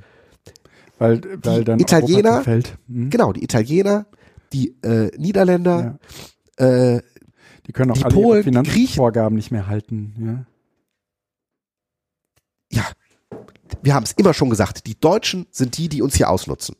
Ja, und der genau. Deutsche sitzt da nur und denkt, Na, so eine Diskussion gab es vor Because zwei Jahren I'm smart. Mal. Ja, genau. da hast du nämlich plötzlich Ja. die Situation wie bei Trump, Ja. so im Sinne von, ja klar haben die Deutschen das gemacht, wir wussten auch immer, dass das nicht ganz so gut ist, aber uns geht's doch gut. Ja, ja. Das ist eine Arschlochhaltung, das Aber darf diese, man nicht machen. Die, die, diese Argumentation hatten wir schon damals, als ähm, Deutschland angefangen hat, Bedingungen an die Hilfen von Griechenland zu knüpfen. Ja. Ja, Genau. Hast Ja. du das jetzt mitgekriegt? Fraport? Fraport hat 60, 70 Prozent der äh, griechischen Flughäfen übernommen. Und zwar die lukrativen. Nicht die auf den kleinen Inseln, die sozusagen zur Infrastruktur äh, äh, ja, Aufrechterhaltung ja. äh, gepflegt werden müssen. Also du bist da irgendwie als Staat verpflichtet, gewisse Inseln Ja. eben anzufliegen. Sondern die ganzen wirtschaftlichen hat Fraport jetzt übernommen. Ich weiß nicht, wie viel Milliarden. Klar, das war eine Voraussetzung. Ne? Wir Deutschen haben unglaublich viel Geld. Die Griechen kriegen Geld von uns, Ja. aber nur, wenn sie privatisieren. Fraport? Los geht's. Hm. Das machen wir doch nicht einfach so. Oh. Germany First machen wir hier seit Jahren. Es ist ja kein Geheimnis, das macht ja jedes Land. Jedes Land macht das. Also, dass Trump das jetzt gerade fordert, Das ist America's auch der First, Job von Politikern. Genau, das deshalb ist es, ist es sozusagen eher ein Zeichen von äh, Einfachheit, dass du das so laut rausschreist, weil es ist, glaube ich, in Verhandlungen geschickter, das nicht so rauszuschreien. Hm. Aber ähm, das hat jeder gemacht und Deutschland hat das verdammt erfolgreich Ja, gemacht. ja. Aber wir sind mit dem Marshallplan in den 50er, 60er Jahren halt auch aufgepäppelt worden, weil andere Länder gesagt haben, wir haben Deutschland nach dem Ersten Weltkrieg kaltgestellt. Wir haben es ausgesaugt. Wir haben geguckt, dass sie klein blieben. Und zu was hat das geführt? Zu einer Katastrophe. Dieses Mal machen wir es anders. Es gab Ideen aus Großbritannien, Deutschland zum Agrarland zu machen, also komplett zu schleifen, einfach nur Bauern. Da hat man aber auch gesagt, das macht man nicht. Ich muss Pipi. Ja, lass mich den Gedanken Ja, kurz. und, ja. da, also, und hat eben dann mit dem Marshallplan geguckt, dass man das aufbaut. Andere Länder haben also gesagt, wir verzichten auf Dinge, damit Deutschland. So, alles klar. Alles klar. Bis gleich. Äh, Augenblick, wir machen kurze Pause. So, zurück aus der Pause. Puh, meine Güte. Ich konnte mich nicht mehr konzentrieren. Ja, schade. Ja, Aber jetzt bin ich auch draußen. jetzt, ja. Bist du? Ja. Ja, aber du hast auch echt einen guten Punkt gemacht und äh, 30 Minuten über nichts anderes geredet. Habe Ja? ich echt so lange? Ja, ja. Okay. Haben wir noch ein Thema? Ja. Podcasts effizient hören. Das war dein Ding. Was? Ja. Ach so. Okay. Ja. Also, sag, Ja, Hintergrund, okay. wir hatten ähm, okay, okay. Äh, ein Interview mit äh, Studierenden der Uni Köln Ja. Äh, über Podcasts und ähm, sind dabei über den äh, die das Hören von Podcast gestolpert. Genau. So. Und ich habe gesagt, Podcast hat für mich was äh, was fast mit Nuse zu tun. Das mache ich dann, wenn Ja. es so nebenher läuft und äh, ich zuhöre, aber es ist keine kein zwanghafter Konsum, Mhm. sondern es ist eher was Lockeres und äh, eigentlich immer in Situationen, so, so, so, so, wo so ein so ein Hauch von Entspannung auch weht. Mhm. Also, äh, okay, beim Putzen, aber selbst das ist dann irgendwie so, Mhm. ich höre jetzt Podcast. Ich Mhm. putze jetzt und mach sauber und so, aber dabei höre ich Podcast. Das Ja. ist, das ist dann Effizient hören klingt, glaube ich, ist, glaube ich, auch nicht der richtige Be Be Begriff, weil es klingt irgendwie danach, als würde man es, als würde man es verwehrt, ja, äh, aber das, ver verwertungsorientiert hören. ja, aber so hast du es doch gemacht, oder nicht? Naja, was ich, was ich getan habe, ist, ich habe den Podcast-Client gewechselt. Ähm, ich habe zwar im Moment keine Kapitelmarken, was ein bisschen blöd ist, gerade bei diesen längeren Shows, aber ich habe aufgehört, Podcasts, ähm, sagen wir mal, wie soll ich, als, als Podcast zu hören, also als Reihe zu hören. Also, ne, du hörst, Also du abonnierst die Freak Show oder du abonnierst, was weiß ich, hier BZT und dann hörst du das. Ja? Genau. Das ist also so, wie wenn man eine Schallplatte hört. Man So. legt sie auf Genau. und lässt sie durchlaufen. Genau. Und so lief das dann auch immer in den Podcast-Player rein. Ja, also du, ähm, du hast auch im Prinzip nur aus den von dir abonnierten Podcasts äh, was mitbekommen. So, und jetzt ist aber so, es gibt ja da draußen auch so viele interessante Podcasts. Manche, die, die dir äh, über einen Blogpost empfohlen werden, manche, die dir über Twitter empfohlen werden oder Facebook oder wo auch immer, die laufen dir irgendwie über den Weg, manche über Unterhaltungen so. Und ich hatte dann äh, aber das Problem, ich musste immer dieses ganze Podcast abonnieren. Und dann, um dann daraus die Episoden äh, schleifen zu können. Und das ist ein bisschen nervig. Jetzt gibt es diesen, diesen Podcast-Player, ähm, Pod Podcatcher, der heißt Castro. Ähm, mit dem geht es eben auch, also der denkt gar nicht so sehr in, naja, so diesen Podcast rein, sondern eher im Sinne von Playlisten. Und du kannst sozusagen aus einem Podcast auch nur bestimmte Episoden hören und sagen, so, und die packst du alle in diese Playlist rein. Das heißt, ich suche mir irgendwie einen Podcast, was weiß ich, ähm, auch welche, die ich jetzt nicht so regelmäßig höre und ziehe mir in meine äh, zu hören Playlist halt einfach irgendwie mal zwei davon rein und höre mir die mal an. Ja. Ähm, zum Beispiel Lage der Nation, ja, habe ich angefangen zu hören. Ne? Ähm, du kannst dann eben auch ganze Podcasts abonnieren, dann kriegst du die und dann kannst du sozusagen anhand des Titels oder der, der äh, Kapitelmarken oder des Inhalts überlegen, willst du die in deiner Sendung hören oder packst du die direkt ins Archiv. Ähm, du kannst aber auch zum Beispiel sagen, so beim Deutschlandfunk, die hatten eine relativ interessante Reihe über Kapitalismuskritik, so sechs Episoden, ähm, jeweils eine, eine halbe Stunde. Ähm, die wollte ich gerne hören. Da, das war zum Beispiel, weil wir uns mit ähm, Lisa hatten wir uns äh, unterhalten. Da, da ging es auch über Kapitalismus. Da kam auch irgendwie so ein, so ein Typ vor, dessen Name mir gerade nicht einfällt, d- äh, der ähm, äh, Postkapitalismus. ne? ja genau, genau. Und dann habe ich zum Beispiel den Paul Manson. Paul, Ma- äh, genau, Paul Manson. Und dessen Podcast habe ich dann, äh, also nicht dessen Podcast, aber dessen Thesen wurden halt bei Deutschlandfunk vorgestellt. Ich wollte jetzt gar nicht irgendwie dieses ganze Deutschlandradio oder diese, dieses Deutschlandradio Kultur oder wo immer das gelaufen ist, abonnieren, sondern im Prinzip nur diese sechs Episoden, die sich mit Kapitalismus auseinandersetzen. Mhm. Und die habe ich dann halt in, in diesen Podcatcher reingepackt. Und das ist eine sehr interessante Kombi aus. Du fängst, sagen wir mal, überall aus der Welt irgendwo was ein und packst es in deine Playlist. Plus, ähm, du kannst zwischendurch mal deine eigenen äh, Podcast-Abonnements durchgucken äh, und äh, überlegen, was davon packst du da jetzt noch zu. Das ist für mich, äh, erinnert mich das so ein bisschen an Instapaper. Das Ja. möchte ich noch mal hören. Das tue ich mir mal in meine Leseliste rein. Mhm. Ähm, Naja, sammelt sich nicht mehr ein, als man hören kann? ja, aber du fängst ja, du guckst ständig irgendwie deine ganze Reihe durch und ähm, rankst dann. Okay. Und entweder rankst du was runter und dann merkst du halt irgendwann, okay, packst du vielleicht mal ins Archiv. Und es gibt andere Sachen, die rankst du dann eben hoch. okay. Und ähm, also, ne, du, du kriegst ein anderes, einen anderen Bezug auch zu dem Rest der Podcast-Welt. Also dieses äh, so frei einfach einzelne Folgen abonnieren, das kann man ja tatsächlich auch mit dem Apple-Ding nicht. Aber ja, ich abonniere die Folgen gar nicht, sondern ich packe die mir einfach ja in die Playlist. genau, eine nächste Titel-Playlist gibt es aber auch beim Apple-Player. Das stimmt. Das stimmt. Aber dafür musst du den gesamten Podcast abonnieren. Damit du das in deine, damit das in deine Playlist läuft. Du kannst da nicht sagen, ähm, hier die Episode, pack mir die mal bitte. Und wenn, dann ist es eben nicht so, sch äh, so schön einfach gemacht wie bei Castro. Bei Castro ist es sozusagen Bei Design, also darum, eins ja. bei Design so die Funktion, mit der sie dir Podcasts bereitstellen. Ja. Mhm. Und insofern finde ich den Player im Moment gerade wirklich schick. Und wenn ich, wenn wir jetzt sagen, Podcast effizient hören, dann klingt es immer so ein bisschen danach, als äh, hätte es jetzt noch eine Notizfunktion oder so. Natürlich nicht. Ja. Ähm, was ich schon machen kann, und auch da halte ich diesen, diesen Castro echt für be besonders schön, du bekommst so eine History. Und du kannst in deiner History halt sehen, welche Podcasts hast du eigentlich Ah, okay. gerade gehört. Ja? Und ich finde das ganz, ganz angenehm, weil häufig liegt das schon irgendwie drei, vier Podcasts zurück und du denkst, das musst du dir unbedingt nochmal aufschreiben. Ja, das hast du dann und dann gehört. Ja? Du hast heute schon zwei Podcasts gehört. Nee, habe ich nicht. Ich habe den einen zu Ende gehört und den anderen angefangen. Da, da, daher Was? kommt das. Ne? Weiß das dein Arbeitgeber, dass du heute Morgen anderthalb Stunden Podcast gehört hast, statt zu telefonieren und zu arbeiten?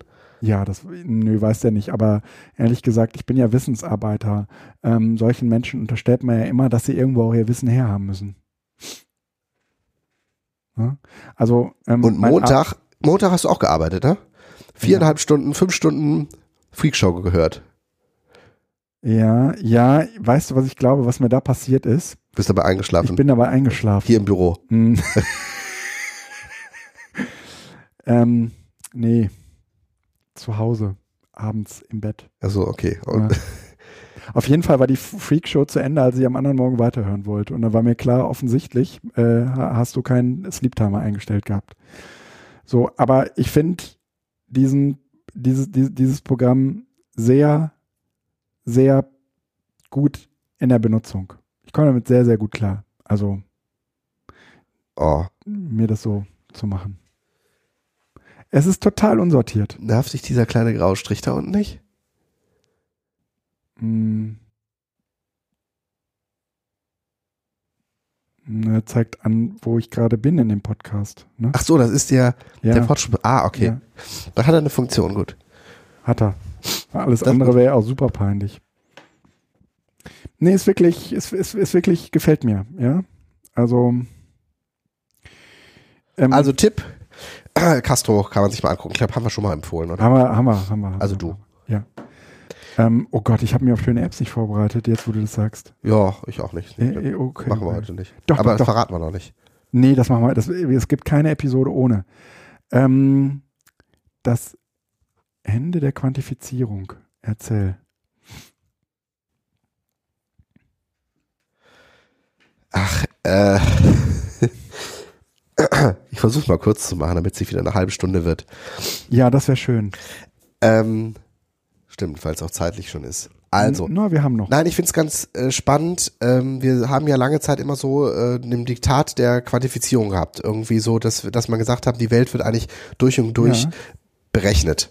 Ja. Und ähm, das war so fast so, so ein Gefühl von Ohnmacht gegenüber diesem, dieser, dieser Quantifizierbarkeit. Weil Mhm. wann immer etwas berechnet werden kann, Mhm. war es besser. Mhm. Zumindest so vom Gefühl her. Mhm. So. Ähm, ich glaube noch nicht, dass das vorbei ist, aber es zeigen sich inzwischen auch gegenteilige Effekte. Also, ähm, der, der Hintergedanke, wie ich darauf gekommen bin, war diese ganzen Social Bots. Ja. Und dabei geht es mir jetzt nicht um das Problem von Social Bots oder sonst Ja, was, sondern äh, dass die Anzahl von äh, Pfaffs bei Twitter oder Pfaffs bei Facebook sagen, haben keinerlei Relevanz mehr und sagen keinerlei Aussage mehr über den Nachrichtenwert einer Ja. Nachricht. Ja, du beziehst dich auf den MS Pro Artikel. Hat er das auch, hat er was Mhm. dazu geschrieben? Mhm. Dann kann es sein, dass ich das von da habe. Okay, das kann Mhm. sein. Das ist jetzt schon ein bisschen her. Mhm. Ähm, äh, dann sollten wir den, äh, Den Artikel verlinken. Genau. Ne? Ja, führ es trotzdem aus. Ich suche Da das daher. Das ist einfach ähm, über die, die, die Frage, ob eine Nachricht wichtig oder relevant ist, äh, entscheidet eben nicht die Anzahl der Klicks. Mhm. Weil es im Zweifel in eine äh, Filterblase reingekommen ist, Mhm. wo es plötzlich 20.000 Pfaffs hat, wo aber überhaupt nicht klar ist, ob das Menschen sind, die das gefafft haben.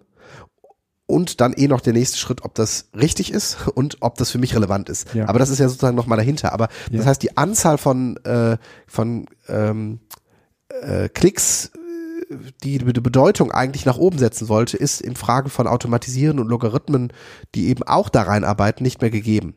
Und das finde ich eigentlich ganz spannend, weil das eigentlich auch auf die Schule gilt. Ähm, funktioniert das noch, dass wir schulische Leistung immer über Quantifizierung messen? Ja, das ist jetzt unausgegoren, aber diese, diese Sache von, ähm, wenn die Kinder wissen, was sie, was abgefragt wird, können sie sich ja darauf vorbereiten, dann fragen, also sozusagen Learning for the Test ist ja auch so ein, so ein Punkt, wo eigentlich diese ganze Quantifizierung, die ja mal angetreten ist, mit der Vorstellung, dass man die Welt in ihrer Komplexität irgendwie berechnen kann, um Ja. sie bewerten zu können. Ja. Das wissen wir ja alle, es wird ja ad absurdum geführt. Mhm. Und vielleicht kommen wir tatsächlich äh, an so einen Punkt, wo wir feststellen, dass diese Quantifizierbarkeit mhm. nichts über Qualität aussagt. Mhm. Also, dass es kein Bewertungskriterium sein mhm. kann. Und ähm, das fand ich einfach nur ganz spannend, weil in der Schule war das immer schon so, dass man so ein komisches Gefühl hat, aber es gibt ja keine Alternative. Ich weiß, wir haben hier auch schon oft drüber gesprochen und Marina Weißmann hat gesagt, wenn die Tests nur gut genug sind, mhm. Aber äh, mit dieser Geschichte jetzt, die MS Pro dann losgetreten hat, ähm, über äh, die Frage, wie, wie, welche Bedeutung haben Nachrichten, die gefafft werden, mhm hat das für mich nochmal so einen neuen Punkt gegeben, weil eigentlich können wir uns davon verabschieden. Das ist, im Zweifel ist es kein Kriterium. Im Zweifel ist die Qualifizierung kein Kriterium, was valide ist. Ja. Glaube ich. Die Frage ist, ob es das jemals war. Ja? Wir haben oder ob wir, ob wir nur geglaubt haben, genau, es sei ein Aber wir haben es geglaubt. Hm? Ja, ja, das, das, äh, das stimmt wohl. Jede, jede Form der Evaluation, die wir tun. Weißt ja. du, wir, wir, wir, nach einem Vortrag müssen wir heute immer ähm, eine kurze Evaluation machen. Und die ist nicht, boah, wie hat's dir gefallen? Also hm? war, hm? konntest du was mitnehmen? Hm? Ja, Stimmt. kritisch. Sondern die Evaluation ist immer, hier, mach mal fünf Kreuze. Ja, und das Ja, ist hallo. Ich äh, arbeite ja äh, hier auch im Zusammenhang mit dem ähm, mit dem Qualitätsmanagement genau. genau daran und auch in Bildungszusammenhängen ist das natürlich ein Problem. Genau. Weil es auf Kennzahlen zu, zurückgeführt wird. Also du hast, eine, du hast ganz viele Zahlen, die eigentlich immer mehr verdichtet werden, bis du am Ende nur noch eine Zahl hast. Genau, also die sogenannte Kennzahl. Du möchtest eine, eine Lösung haben. Du möchtest ein Ergebnis haben. Es geht ja gar nicht darum, dass was verändert nee, wird. keine Lösung. Du willst, du möchtest eine Entscheidungsgrundlage haben. Ich glaube, dass ähm, sozusagen dieses, dieses Nein, Quantifizieren. Du möchtest keine Entscheidungsgrundlage haben, weil eine Entscheidungsgrundlage wäre eine Grundlage, auf der du dann noch eine Entscheidung treffen kannst, sondern du möchtest die Entscheidung abgenommen bekommen. Ja, das stimmt. Äh, genau, aber es, es, soll sozusagen helfen, eine Entscheidung zu treffen, sagen wir es mal so. Genau, es soll dich ja? in deiner Verantwortung entlasten, so. damit andere dafür genau. verantwortlich sind. Ja? Im Zweifel eben die Evaluation. Ich bereite mich, ich, ich schreibe gerade einen Seminarplan für, äh, für ein Seminar, wo es um, um äh, Big Data und äh, Technologieethik geht. Und äh, da bin ich gestern Abend ganz frisch über einen Spruch von Drucker gestolpert. Das ist offensichtlich ein Ökonom, der hat gesagt, alles, was wir messen können, managen wir auch. Genau. Ja, und ähm, das ist sozusagen die Grundlage für das Management. Weil ein Management, was nicht auf der Basis von Zahlen stattfindet, ist ein reines Bauchmanagement. Und das ist total verpönt. Und dann gibt es ähm, noch einen weiteren interessanten Kopf, dessen Name mir gerade nicht einfällt. Oliver Burg Bergman? Nee, nee, nee. Der ähm, hat den Begriff der Informatisierung naja, sitzt in, in München. Okay. Ich, ich komme ich komm gleich im Laufe der Zeit drauf. Ähm, de, der hat den Begriff der Informatisierung nochmal stark gemacht und gesagt, naja, die Informatisierung, die kennen wir eigentlich ewig schon. Und sie, sie bedient sich sozusagen der Information. Und ähm, es war lange Zeit, auch in Fabriken, vollkommen üblich, dass man Entscheidungen auf der Basis von Erfahrung und Bauchgefühl getroffen hat. Und ähm, diese, sagen wir mal, diese Entscheidungsgrundlage, die ist ähm, mit den Rechenapparaten und später dann sozusagen über die Buchhaltung und noch später dann über die Digitalisierung eigentlich immer stärker zugunsten der ähm, Basis auf Zahlen ausgewichen. Und wenn man sich aber diese Zahlen genauer anguckt, also ich kriege das äh, äh, zumindest hin und wieder immer mit, immer öfters mit, sind diese, ist sozusagen niemandem häufig so richtig klar, wie kommen diese Zahlen eigentlich zustande. Und äh, häufig gibt es auch mehr als diese eine Zahl. Es gibt so unterschiedliche Systeme. Manche machen es dann über Excel und manche machen es darüber und darüber. Und äh, dann stellt man plötzlich fest, wir haben ja alle gerade eine andere Kennzahl am Start. Niemand weiß eigentlich so richtig, wer wie, worauf fußt, aber alle haben aus dieser Kennzahl interessanterweise schon eine Interpretation abgeleitet, die total einleuchtend ist, die auch mit der Realität übereinstimmt, ja? Und, ne, also ich krieg das hier mit mit Durchschnittsaltern. Also, wie, wie ist das Alter der Bildungsurlaubsklientel bei uns hier angestiegen oder nicht? Ja. Und ähm, wir haben für jede Zahl, die wir messen, der Erklärung. eine interessante Erklärung. Ja. Ja. Ähm, aber keine Zahl kann den Anspruch darauf erheben, richtig zu sein. Was umgekehrt auch bedeutet, dass jede Erklärung, die auf dieser Zahl fußt, selbstverständlich falsch sein muss. Ja? Das heißt, ähm, ist es das gibt denn nur bewusst? eine scheinbare Korrelation. Nein, ist nicht bewusst. Das wollte ich mir gerade sagen. Nee, das ist nicht. sozusagen nämlich das, wo, aber ich, ja, vielleicht kommt das mehr in, mehr in die Richtung, weil es ist eben Trugschluss. Genau. Es, es gibt so mehrere Korrelationen, die im Raum stehen, die mit der Realität abgeglichen uns alle sinnvoll erscheinen und richtig erscheinen, wo du aber merkst, wenn du dir die Zahlen genauer anschaust, dass da was nicht stimmen kann. Mhm. Vor allen Dingen, weil du häufig dann mehr als eine Zahl hast, ja, die zu diesen Ergebnissen führen. Manchmal reicht es auch, die, ähm, die einzelnen Zahlen, die sich dann zu dieser Kennzahl aggregieren, wenn du die anschaust und da schon feststellst, das kann nicht sein, ja. Äh, ne, man, man, man sieht irgendwie diese gesamte Zahlenkolonne und ohne jetzt, also mit einem gewissen Gefühl für Mathe, wird dir sofort klar, dass der Durchschnitt da unten nicht stimmen kann. Ne? Aber sie stand da, ne? Ja? Aber ähm, wir hinterfragen also diese, diese Zahlen meistens nur vor dem Hintergrund von Plausibilität. Haben sie denn wirkliche Bedeutung? Bei uns schon. Bei uns führt es dazu, dass wir uns anstrengen, auch mit besonderen Formaten oder so, bestimmte Zielgruppen erreichen, Okay, also erreichen hat- wo wir glauben, dass wir sie nicht erreichen. Okay, Ja, das, natürlich ist das okay. so. Ich glaube, das ist überall anders auch so. Ähm, dass man ganz häufig diese Zahlen nimmt und ähm, solange es nur eine Zahl gibt, gibt es dieses Problem auch nicht. Da, da fragt man auch gar nicht nach Plausibilität, obwohl man das immer tun sollte. Ja, wie häufig das Problem kennen alle. Ja, du hast dir irgendwie so eine komplexe Excel-Tabelle gebaut. Nein, das Problem kennen nicht alle, aber es kennen es, es gibt Leute, die das kennen. Ja, du baust dir irgendwie eine Excel-Tabelle und ähm, hast dann irgendwie Zahlen da drin und alles scheint irgendwie logisch und plötzlich kommt da eine zusätzliche Zahl rein und du denkst, das kann aber jetzt nicht stimmen, das muss hier eigentlich ein Minus ergeben. An irgendeiner Stelle wird hier falsch gerechnet und du fängst an, so die ganzen Verbindungen der einzelnen Zahlen durchzugehen. Das ist ja letztendlich in einer relativ unkomplexen Situation genau das Gleiche, was wir eigentlich tun müssten in besonders komplexen Situationen, aber dadurch durchblicken wir das halt nicht mehr. Genau. Ähm, und dann äh, glauben wir, naja, also wie diese Zahl zustande kommt, das können wir jetzt nicht mehr sagen, aber sie ist halt da und sie ist plausibel mit, im Abgleich mit der Realität. Und das ist aber nichts anderes als eine Gefühlsäußerung, weil wir sozusagen der Realität eine Zahl zugrunde legen und sie sozusagen mit ihr abgleichen. Also mit anderen Worten, die Anzahl alternativer Fakten ist eigentlich nur eine Annäherung an das, was als Fakt wirklich da ist. Ja, ja, ja, ja. Hm. Blöd. Äh, das kriegen wir nicht richtig gefasst, leider. Ähm, aber ich, ich, ich ähm, verstehe auch, dass ein Großteil, dass wir ganz, dass wir sehr, sehr gerne Entscheidungen äh, darauf auslagern, weil es sozusagen, also äh, was wir überhaupt nicht mögen ist, Verantwortung zu tragen. Verantwortung zu tragen und eine Entscheidung auf der Basis von Erfahrung vorzunehmen. Ja?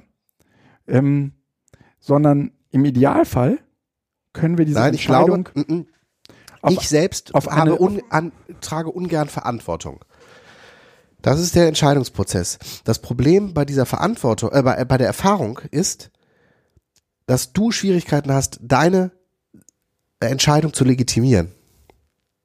ja, Also das, du möchtest am liebsten Ja, ja. nur Entscheidungen auf Verantwortung, auf, auf Erfahrungsebene Ja. machen. Ja. Das Problem ist, du kannst dich nicht verkaufen. ja, stimmt. Ähm, dafür brauche ich die Zahl.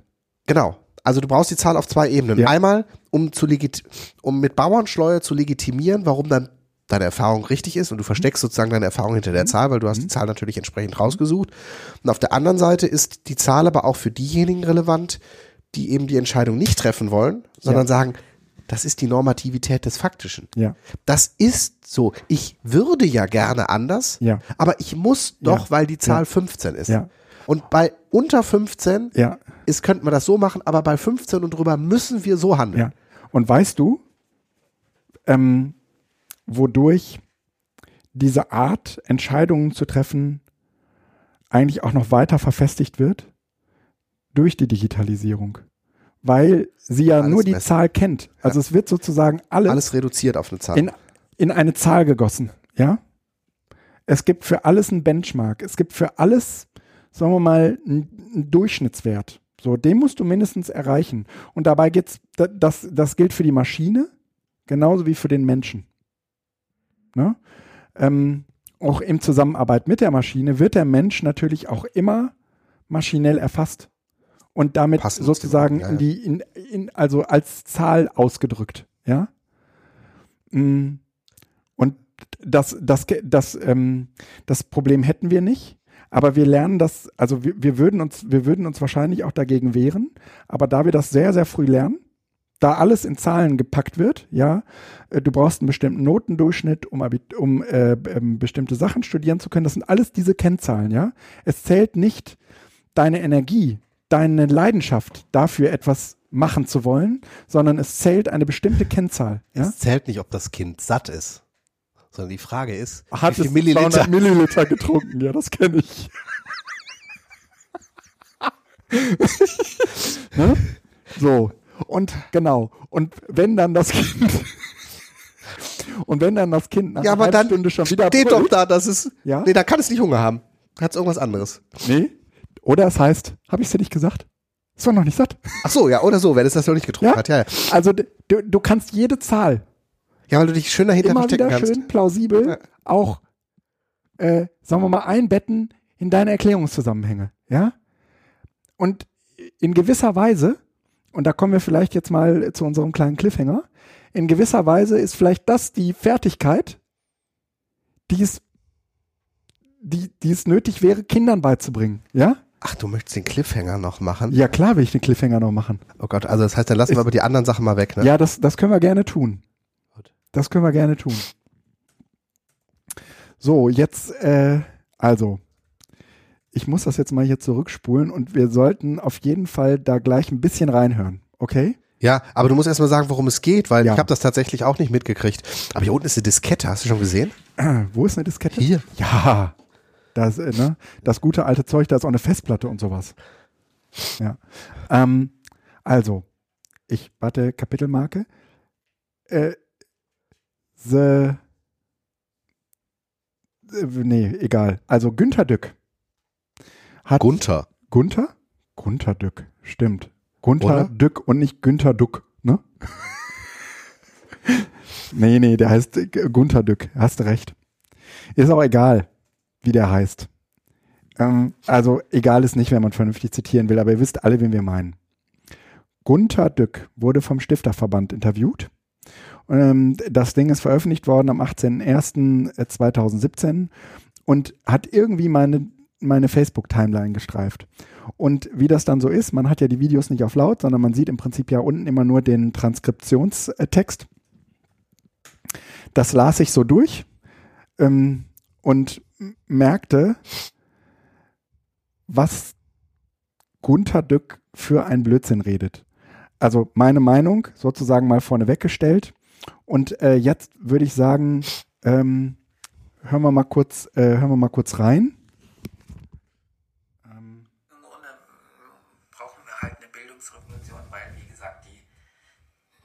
jetzt Software wird, so halbwegs. Und weil das Materielle mehr durch Roboter wird. Geht noch weiter? Wir wissen ganz genau, wie wir sein müssen, nämlich so wie Richard von Weizsäcker oder, oder Michelle Obama. Die, diese Rollenmodelle sind ja da. Und dann müssten wir auch die Erziehungsrollenmodelle so machen, dass, was, dass wir das irgendwo so hinkriegen. Und das ist meine Basisklage. Das hat wenig mit dem Internet zu tun. Das Internet erzwingt, dass wir jetzt höhere Persönlichkeiten sein müssen. Und was machen die Leute? Sie geben jedem ein Tablet. Also praktisch diese Persönlichkeitsfrage wird nicht diskutiert, sondern sie geben jedem Tablet äh, und, und äh, diskutieren, ob ein Lehrer die auch bedienen können müsste. Oder es ist einfach haarsträubend. Und an das Erziehungssystem geht keiner ran. Meine, so, und haarsträubend ist eigentlich das, äh, was Gunther Dück da von sich gibt. Das gibt er innerhalb von vier Minuten und 41 Sekunden von sich. Ähm, es tut also nicht lange weh, aber es tut zumindest vier Minuten 40 weh. Und es ist halt im Internet. Ähm, das, das, ich weiß gar nicht, wo man da anfangen soll. Aber aus meiner Sicht fängt es schon an mit den höheren Persönlichkeiten. Ähm, höhere Persönlichkeiten, weißt du, woran mich das erinnert, wo ich so gerade in mich gehe? An Germany's Next Topmodel. Hä? Ja, du musst eine Persönlichkeit sein. Ja, du, du musst wer sein, ja. Ähm, du, ne, du musst nicht nur schön sein, sondern du brauchst auch eine Persönlichkeit, ja. Hä? Ich habe das noch nie geguckt. Also das wird halt immer gesagt, oder was? Ja, ja, ja. Ne? Was, was, was meint er mit höheren Persönlichkeiten, ja? Und er macht dann, nennt dann irgendwie Menschen, die wir wahrscheinlich irgendwie sehr toll finden, vielleicht den einen oder der ein oder andere findet die toll, so wie ähm, Michelle Obama oder. Äh, na, also da muss man jetzt aufpassen. Da muss man ihn ein wenig äh, in Schutz nehmen. Ich habe das jetzt nicht. Das äh, der hat gerne diese Rolle. Nein, nur diese Persönlichkeitsprofile. Der mhm. hat äh, verschiedenste äh, Persönlichkeitstests auch auf seiner Homepage, die man da machen kann äh, und kategorisiert die Menschen in vier oder fünf äh, Persönlichkeitsstrukturen ein. Und Allein das finde ich schon ein, ein Nee, das ist durchaus. Unglaublichen Vorgang. Nee, das ist durchaus äh, nachvollziehbar und gut, weil er das in anderen Zusammenhängen auch äh, ähm, angenehmer macht. Hier wird er, äh,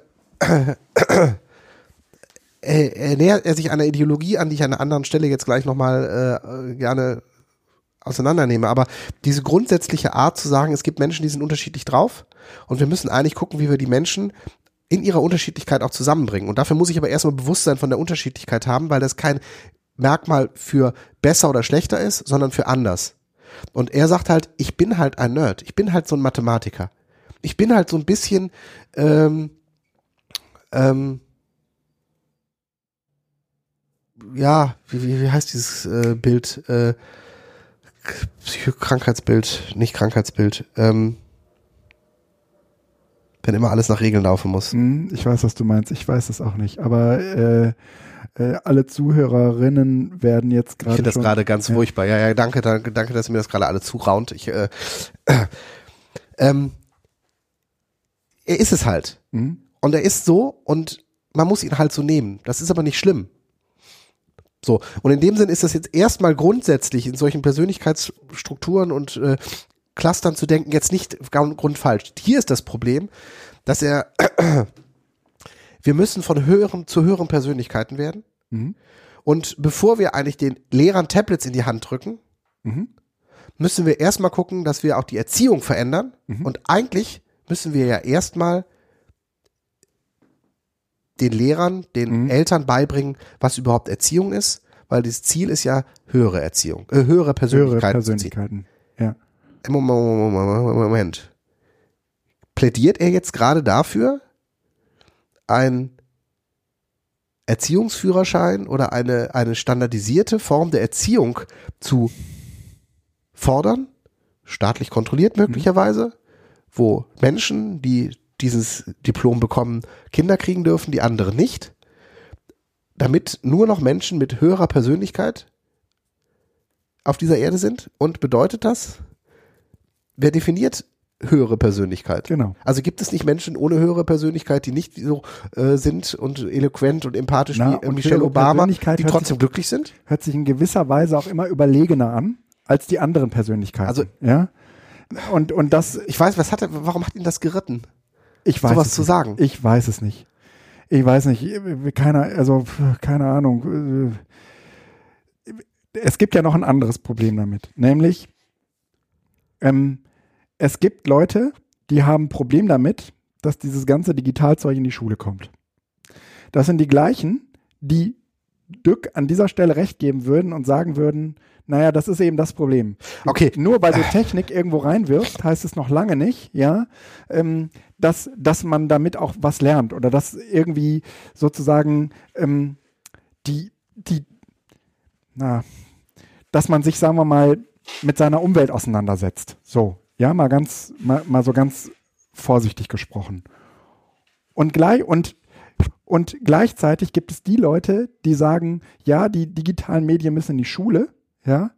Das sind aber mit, also die allermeisten davon sagen, ja, das ist natürlich nur der Trojaner.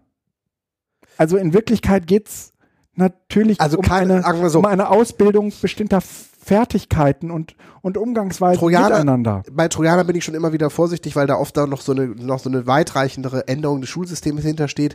Aber ich glaube, dass keiner, der äh, dafür sich im Alltag einsetzt, dass äh, wir die Unterrichtsabläufe digitalisiert bekommen, mit Tablets, Laptops oder Computer, ist ja egal, äh, ausschlagen würde, dass die Pädagogik mindestens genauso wichtig ist. Aber es gibt ganz, ganz viele, die gegen diese Digitalisierung kämpfen, die sagen, die Pädagogik ist das Wichtigste. Ge- Und in genau. dem Sinne haben wir also auf der einen Seite jemanden, keiner negiert, dass die Pädagogik wichtig ist, Ja. aber die einen negieren die digitalen Medien. Und er kippt sozusagen Wasser auf diese Mühlen von denen, die äh, eh immer schon gesagt haben, dass das mit den digitalen Medien schlecht ist. Ja. Und Weil die Persönlichkeitsbildung, die höheren Persönlichkeiten, die brauchen wir. Und das geht ja, wie er sagt, ohne.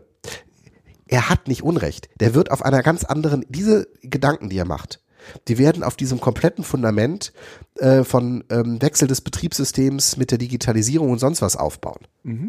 Weil er überhaupt nicht auf dieser Ebene glaub, wahrscheinlich äh, argumentiert, ähm, also ich glaube nicht, dass er abstreiten würde, dass äh, Tablets nicht in die Schule gehören. das glaube ich auch nicht. Weil er, Er nämlich das nur, als normal das- ansieht. Äh, genau, er sagt nur, dass das nicht das Problem löst. Genau. Und ich würde sagen, damit verkündet er eine Binsenweisheit. Da sind sich sowohl die Gegner als auch die Befürworter drüber. Genau, weil er auf einer anderen Ebene arg- argumentiert und das, was er eigentlich sagen möchte, ist nämlich natürlich, also das, unser Problem ist nicht die Tablets an den Schulen, weil das Problem haben wir gelöst. Im Zweifel. Sondern unser Problem ist, wie schaffen wir neue Persönlichkeiten? Da gebe ich ihm recht. Aber er schafft mit dieser verkürzten kürzten Interview oder zumindest mit dieser Formulierung auch, ja, alles klar. Haben wir eh immer schon gesagt. Brauchen wir nicht. Ja. Naja, und es, es ähm, geht damit natürlich so ein wenig auch, gerade wenn es um höhere Persönlichkeiten geht, ja, äh, geht damit natürlich auch ein, ein wenig so, eine, so ein Enhancement äh, einher, ja. Also ähm, die, diese höhen, höheren Persönlichkeiten, die aus, die sozusagen d- daraus hervorgehen sollen, das sind halt die Optimierten. Also höhere Persönlichkeiten, da assoziiere ich irgendwas Optimiertes mit. Ist auch was relativ, Relatives, ne? Wenn wir alle so sind wie Michelle und Obama, sind wir ja nicht höhere Persönlichkeiten, sondern normale Persönlichkeiten. Ja, und Ja, es ist, ich, ich, ich glaube, was, was, er, was er eigentlich meint, ist, dass man sich so ein, so ein wenig, naja, mit sich im Verhältnis zu den anderen auseinandersetzt. Ja, also dass man, dass, dass man ein soziales Geschöpf wird. Ja, vielleicht meint er das, aber warum sagt er das nicht? Höhere Persönlichkeiten, puh, ja. Und dann nennt man auch noch Leute, ja, die so einzigartig auf der Welt sind. Da gehört noch vielleicht noch Mahatma Gandhi zu und ja, also, höhere Persönlichkeiten halt. ja, aber Richard von Weizsäcker. Na, schlechtes Beispiel, meinetwegen, ja. Nein, das ist ja, Vielleicht ist es für ihn eine höhere Persönlichkeit. nein, das war ein toller Bundespräsident und wahrscheinlich hat er unglaublich Weitsicht gehabt und war ein weiser Mensch und so. Also es ist, ich finde das, ich finde den Begriff schwierig nicht, und es, es geht überlagert. um höhere Persönlichkeiten, sondern es geht sozusagen darum, ähm, ähm, es, es geht nicht um eine Bildung des eigenen Ichs, sondern es gilt darum, es geht darum, als Gemeinschaft funktionieren zu können. Das ist sozusagen auch eigentlich der Grund, weswegen es die Schule und die Klassen und diese, diese Gemeinschaft in den Klassen gibt. Weil das sozusagen eigentlich das Wesentliche ist.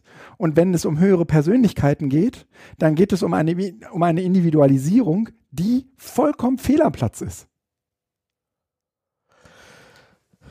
ja, ähm, Auch wenn er dann sozusagen so einzelne äh, Schlaglichter rausgreift und, und, und die auch noch so exemplarisch für die Erklärung von höheren Persönlichkeiten äh, zu Rate zieht, trifft das aus meiner Sicht nicht das, was ich erwarte, was eine Schule leisten muss.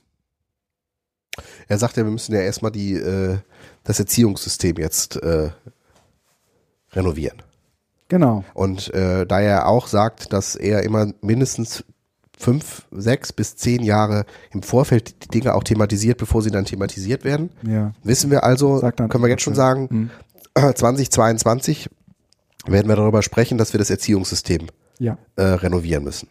Ja. Wer jetzt schon auch diese Sprüche kennt, der schweiget und sagt das dann bitte 2022, Mhm. weil da hat das Gunter Dück gesagt, vorausgesagt. Das Problem ist, ähm, Gunter Dück ist äh, bisher bei uns äh, immer sehr wohlwollend aufgenommen worden. Mhm. Ich habe ja auch mit ihm einmal auf dem Podium gesessen und der ist einfach ein ähm, wahnsinnig charmanter Gesprächspartner, Redner, Mhm. weil er so eine äh, tollpatschige, anekdotische Art hat, Dinge zu erzählen. Mhm. Der ist also wirklich angenehm. Aber letzten Endes immer auch in einer gewissen Form exemplarisierend, pauschalisierend, Ja. ähm, polarisierend. Ja. Und in dem Fall weiß ich nicht, ob er mit seiner Polarisierung nicht am Ziel des Fortschritts vorbeizielt. Und das ist sozusagen das Problem. Und deshalb ähm, bin ich, äh, ich, ich würde das keine Verurteilung jetzt über ihn machen, wie, aufgrund eines solchen Videos.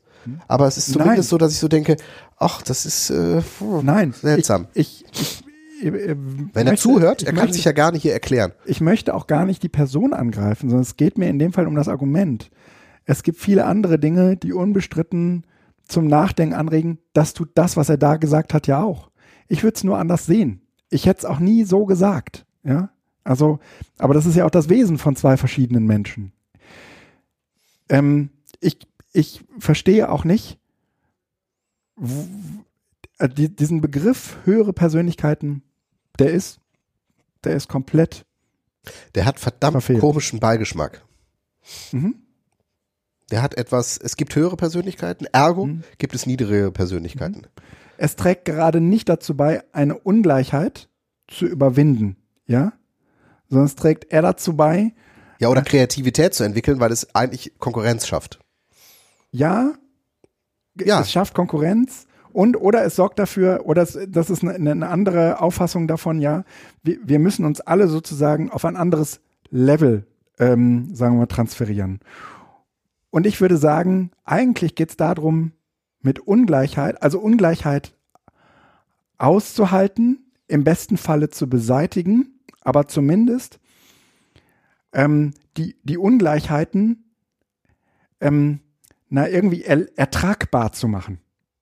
Und nicht nach höheren Persönlichkeiten zu streben. Ich will jetzt gar nicht sagen, dass das nicht eigentlich nach Mittelmaß ruft. sondern Ich will eigentlich sagen, wir lösen das Ungleichheitsproblem nicht dadurch, dass wir in der Schule den Paar, denen das, sagen wir mal, gelingt und auch leicht fällt, äh, zu höheren Persönlichkeiten machen. Das hilft uns nicht. Wir müssen es alle werden. Naja, aus meiner Sicht gehört zu einer höheren Persönlichkeit, ja, nach Dück, eben auch dazu, dass es diesen Menschen gelingt, den anderen irgendwie nicht das Gefühl zu geben, dass sie keine sind. Und, und da steckt aber ein Begriff drin. Genau, und das kriegst du nicht raus. Ja.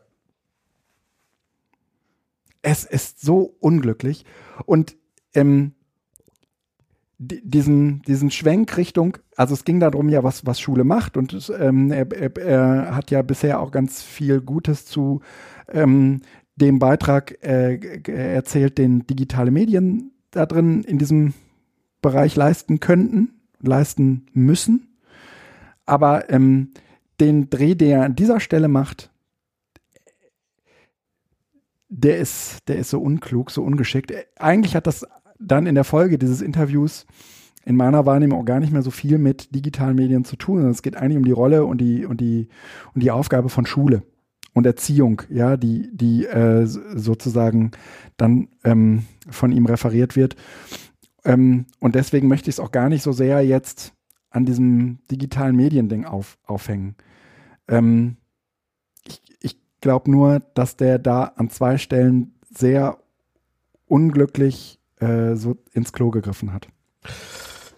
man muss natürlich jetzt immer gucken, inwieweit ist das dem Interview geschuldet und der Fragestellung und sowas. Das muss man. Äh naja, er hat das in Interview freigegeben. Naja, ich gut, mal im Zweifel aus, hat das freigegeben. Ja, ja. Ich, ich gehe mal davon aus, dass er das sehr wohl äh, irgendwie ähm, steuern konnte. Ich äh, verlinke das Video noch oder hast du es schon gemacht? Nee. Mache ich dann mal. So. Ähm, wir sind durch für heute, oder? Ich hätte aber noch, noch schöne Apps. Bitte. Ich, mh, ich habe in den letzten Tagen oder sagen wir mal so in, den Wein in der Weihnachtszeit irgendwie mal wieder meine lokale Festplatte in Ordnung gebracht. Ja. Ich habe auch mal wieder ganz viel mit Online-TV-Recorder rumgespielt. Ja. Und ähm, habe unfassbar viele tolle Filme irgendwie äh, äh, lokal mal wieder bei mir gespeichert und hatte dann irgendwie das Problem, dass ich im lokalen Netzwerk einen Player brauchte, mit dem ich das vernünftig abspielen kann. VLC. Nee, auf den bin ich jetzt, nö. Mhm. Nö, den habe ich jetzt nicht äh, gefunden. Und zwar bin ich gestoßen einmal auf den Moli-Player. Mit dem habe ich ganz viel gemacht. Der kann halt sehr, sehr schön irgendwie DLNA oder auch ähm, überhaupt ähm, so Medien, äh, also Festplatten mit Streaming. Medieninhalten äh, äh, vernünftig äh, streamen.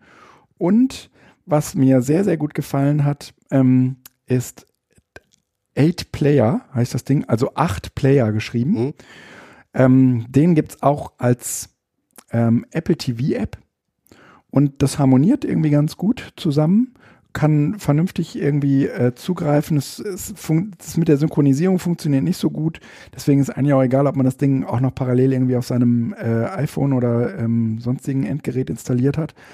Aber ich muss ganz ehrlich sagen, ähm, die beiden äh, Player haben mir in den letzten äh, in den letzten Tagen so ein bisschen ähm, das Leben versüßt. Habe ich ganz viel äh, irgendwie altes Zeug geguckt. Ich habe beim Backup. Ich, das kann ich nicht mehr. Ich habe 150 Gigabyte äh, Filmarchive, die ich mir so im Laufe der Zeit zusammengesucht Ja, ich auch.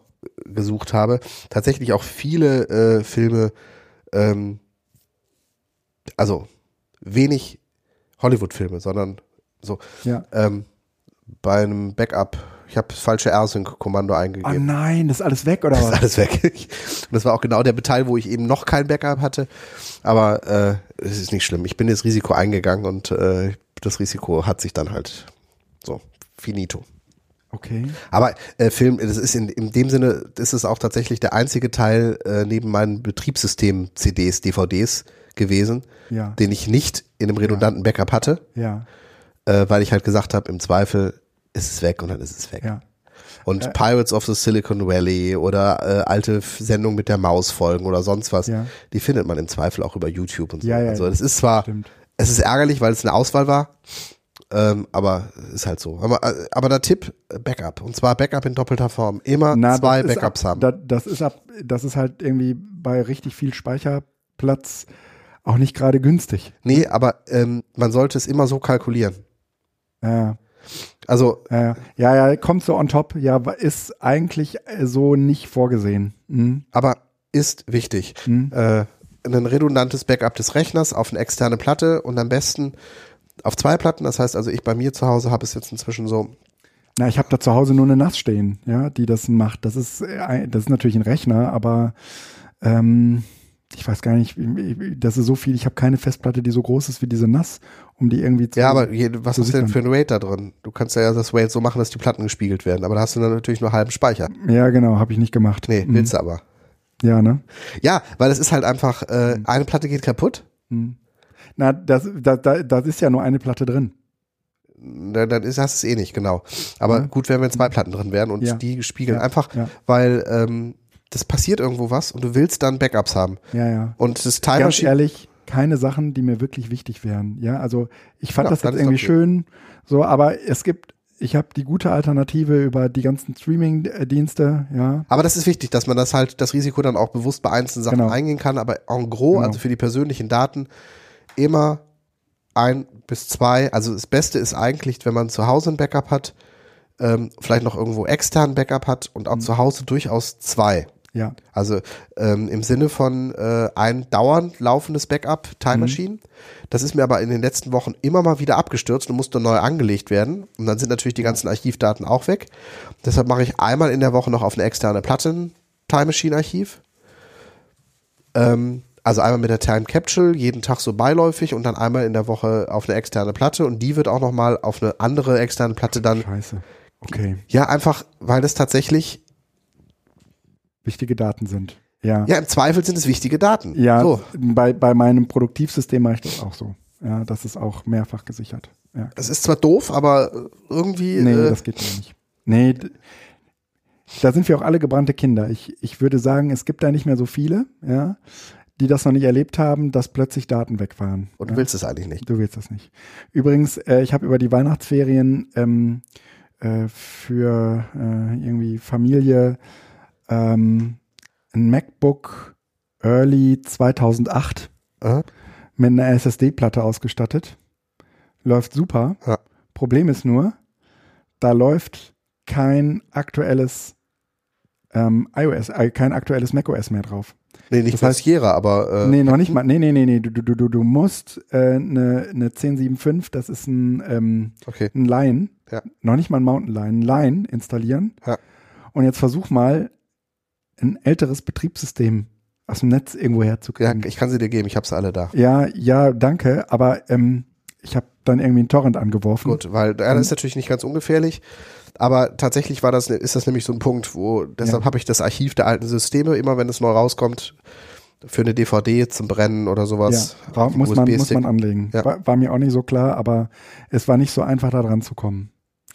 So, ähm, dann ist, äh, hatte meine Frau einen runden Geburtstag und ich habe die letzten ähm, Nächte, also vor einiger Zeit, die letzten Nächte damit zugebracht, unsere alten äh, Albenbestände, also das, was wir so an Fotos damals, man hat das nicht ausgedruckt, sondern das hieß damals entwickeln, für, die, für unsere jüngeren Zuhörerinnen. Ähm, die, die habe ich, die klebt man ja dann so in Alben ab und ähm, die habe ich mit einer App zu einem sehr, sehr großen Teil digitalisiert. Und das habe ich Unfade. Unfade. Das äh, schreibe ich mir dann mal Nee, auf. Moment, welches hast du, welche hast du denn genommen? Wie schreibt man denn Unfade? U-N-F-A-D-E. F-A-D-E. Ja. Okay. Hast du das, mit welchem hast du es gemacht? Nee, wa- warte, jetzt muss ich mir erst Unfade angucken, damit ich. Äh, Das ist speziell dafür da, das ist von den Machern von Scanbot hm? Ähm, mit ähm, äh, auch äh, Korrektur für diese ganzen ausgeblichenen gelben Fotos. Mhm. Und äh, ich habe die ganzen Fotoalben, ähm, die wir auch zu Hause hatten, von den Kinderfotos von äh, uns Okay. gemacht. Und äh, ja, hier, das sind dann, Ja, ja, ja, ja. So. Ja, ist halt genau. dann alles schön. ja, ja, wunderbar. Ja. So, pass auf. Ich habe dafür, das war, glaube ich, ein bisschen mehr Arbeit, ist aber auch ganz gut. Das Ding heißt Fotoscanner und ist von Google. Und es fotografiert sozusagen ein Bild immer an vier Ecken. Ja, Und ähm, dadurch, dass du dein Handy halt ständig verschiebst, also ich mache das mal äh, hiermit, ja, äh, fotografiere das, dann legt der hier diese Punkte an. Ja. Ähm, die fotografierst du und du hast praktisch ein Bild, was, was den, den Licht, vierfache auf. Ach was, so. was, was, wo das Licht rausgerechnet ist. Ja. Ah, okay. Ähm, Ja, okay. Das ist, das ist ganz cool. Also hier hatte das jetzt nicht so intelligent zugeschnitten, aber bei einem normalen Foto kriegt er eben das mit den Ecken mit und äh, macht das wirklich sehr anständig. Ja, ich habe mich einfach äh, intelligent ans Fenster gesetzt, so dass es halt keine Spiegelung gab. Das heißt, man Ja. hat man ja bei den Hochglanz-Sachen oft. Ja. Ähm, und dann hat es geklappt, aber das ist natürlich auch nicht sch schlecht. Das ist eine gute Idee. Genau. Dauert halt natürlich, Dauert viel länger. Viel du machst länger. halt jedes Foto einzeln und bei dieser Unfade-App hältst du das einfach über die alle Fotos drüber. nee, ne? nee, ja, alle Fotos, aber ich habe es einzeln gemacht, weil Ja. ich dann auch eine entsprechende Auflösung haben möchte. Ja. Und dann kann man das noch zurechtschneiden und Ja. äh, Na, da, das Problem ist so ein bisschen hier bei Fotoscanner heißt das ähm, Ding. Ähm, äh, es, es ist halt eigentlich mit Google verbunden. ja. Das heißt, wenn du die Bilder da nicht hinhaben willst, ist es ein bisschen nervig, die dann irgendwie in deine Ach so, nee, das ist hier läuft nur auf dem iPhone. Wenn man das macht, sollte man einen Akkupack dabei haben. Weil der rechnet sich echt ein Wolf und ja, ja, äh, das ist hier auch heiß und echt ja. krass, echt krass. Ne? Aber ähm, Kinderfotos sind schon süß, ne? Ja, tot, ja, nee, weißt du, was absolut irre ist? Ähm, die, alles mit Kindern haben wir digital vorliegen. So Ja. ab 2008 haben wir das alles digital. Aber was total irre ist, die Zeit davor, die es ja durchaus gab. Also ich bin ja 74, also ich hatte ein, ein, ein Leben vor der digitalen Welt. Ja, ja. Und das hat sich ähm, tatsächlich äh, neu erschlossen, weil die sind ja jetzt alle hier drin. Und ähm, was nicht geht, ich weiß nicht, ob das mit Unfade geht, dass du die einem, einem äh, Jahr zuordnen kannst. In der Foto-App werden die ja sozusagen nach, nach Jahren abgelegt. Das heißt im Moment, Das kannst du aber manuell machen, ne? ja, dann, dann musst du irgendwie mit so einem, mit so einem Nö. If, ähm, also mit, mit, mit so einem Fotodingsbums. Gehst du dann- drauf und ja, sagst so, Ja, also wählt man in, in Foto, in der Foto-App die Fotos aus und Ja. geht dann auf Datum Bild. und Ort anpassen. Bild, Datum, Uhrzeit anpassen. Genau, Menü Bild und dann Datum und Uhrzeit oder auch Ort, ne? Aber Mhm. Und dann ist das jetzt halt hier, wann habe ich das gemacht? Am 4.8.2016, aber da kann ich dann auch äh, Genau. 79 dann irgendwie. Und eintragen. eigentlich ist das ja jetzt nochmal so die archäologische Aufgabe, die zumindest ungefähr einem Jahr zuordnen zu können. Ja, wobei ich habe es jetzt tatsächlich hier so gemacht, dass ich die Kinderbilder Mhm. einfach extra extra Ordner, die sind jetzt im Fotostream hier natürlich irgendwo drin, Ja. aber Ja, ja, ja. Ja, das äh, also zu schönen Apps heute. Ähm, übrigens gerade so ein bisschen neu entdecken, tue ich Animoto. Ist eigentlich schon ewig her, ja, aber im Moment mache ich, mache ich wieder was damit.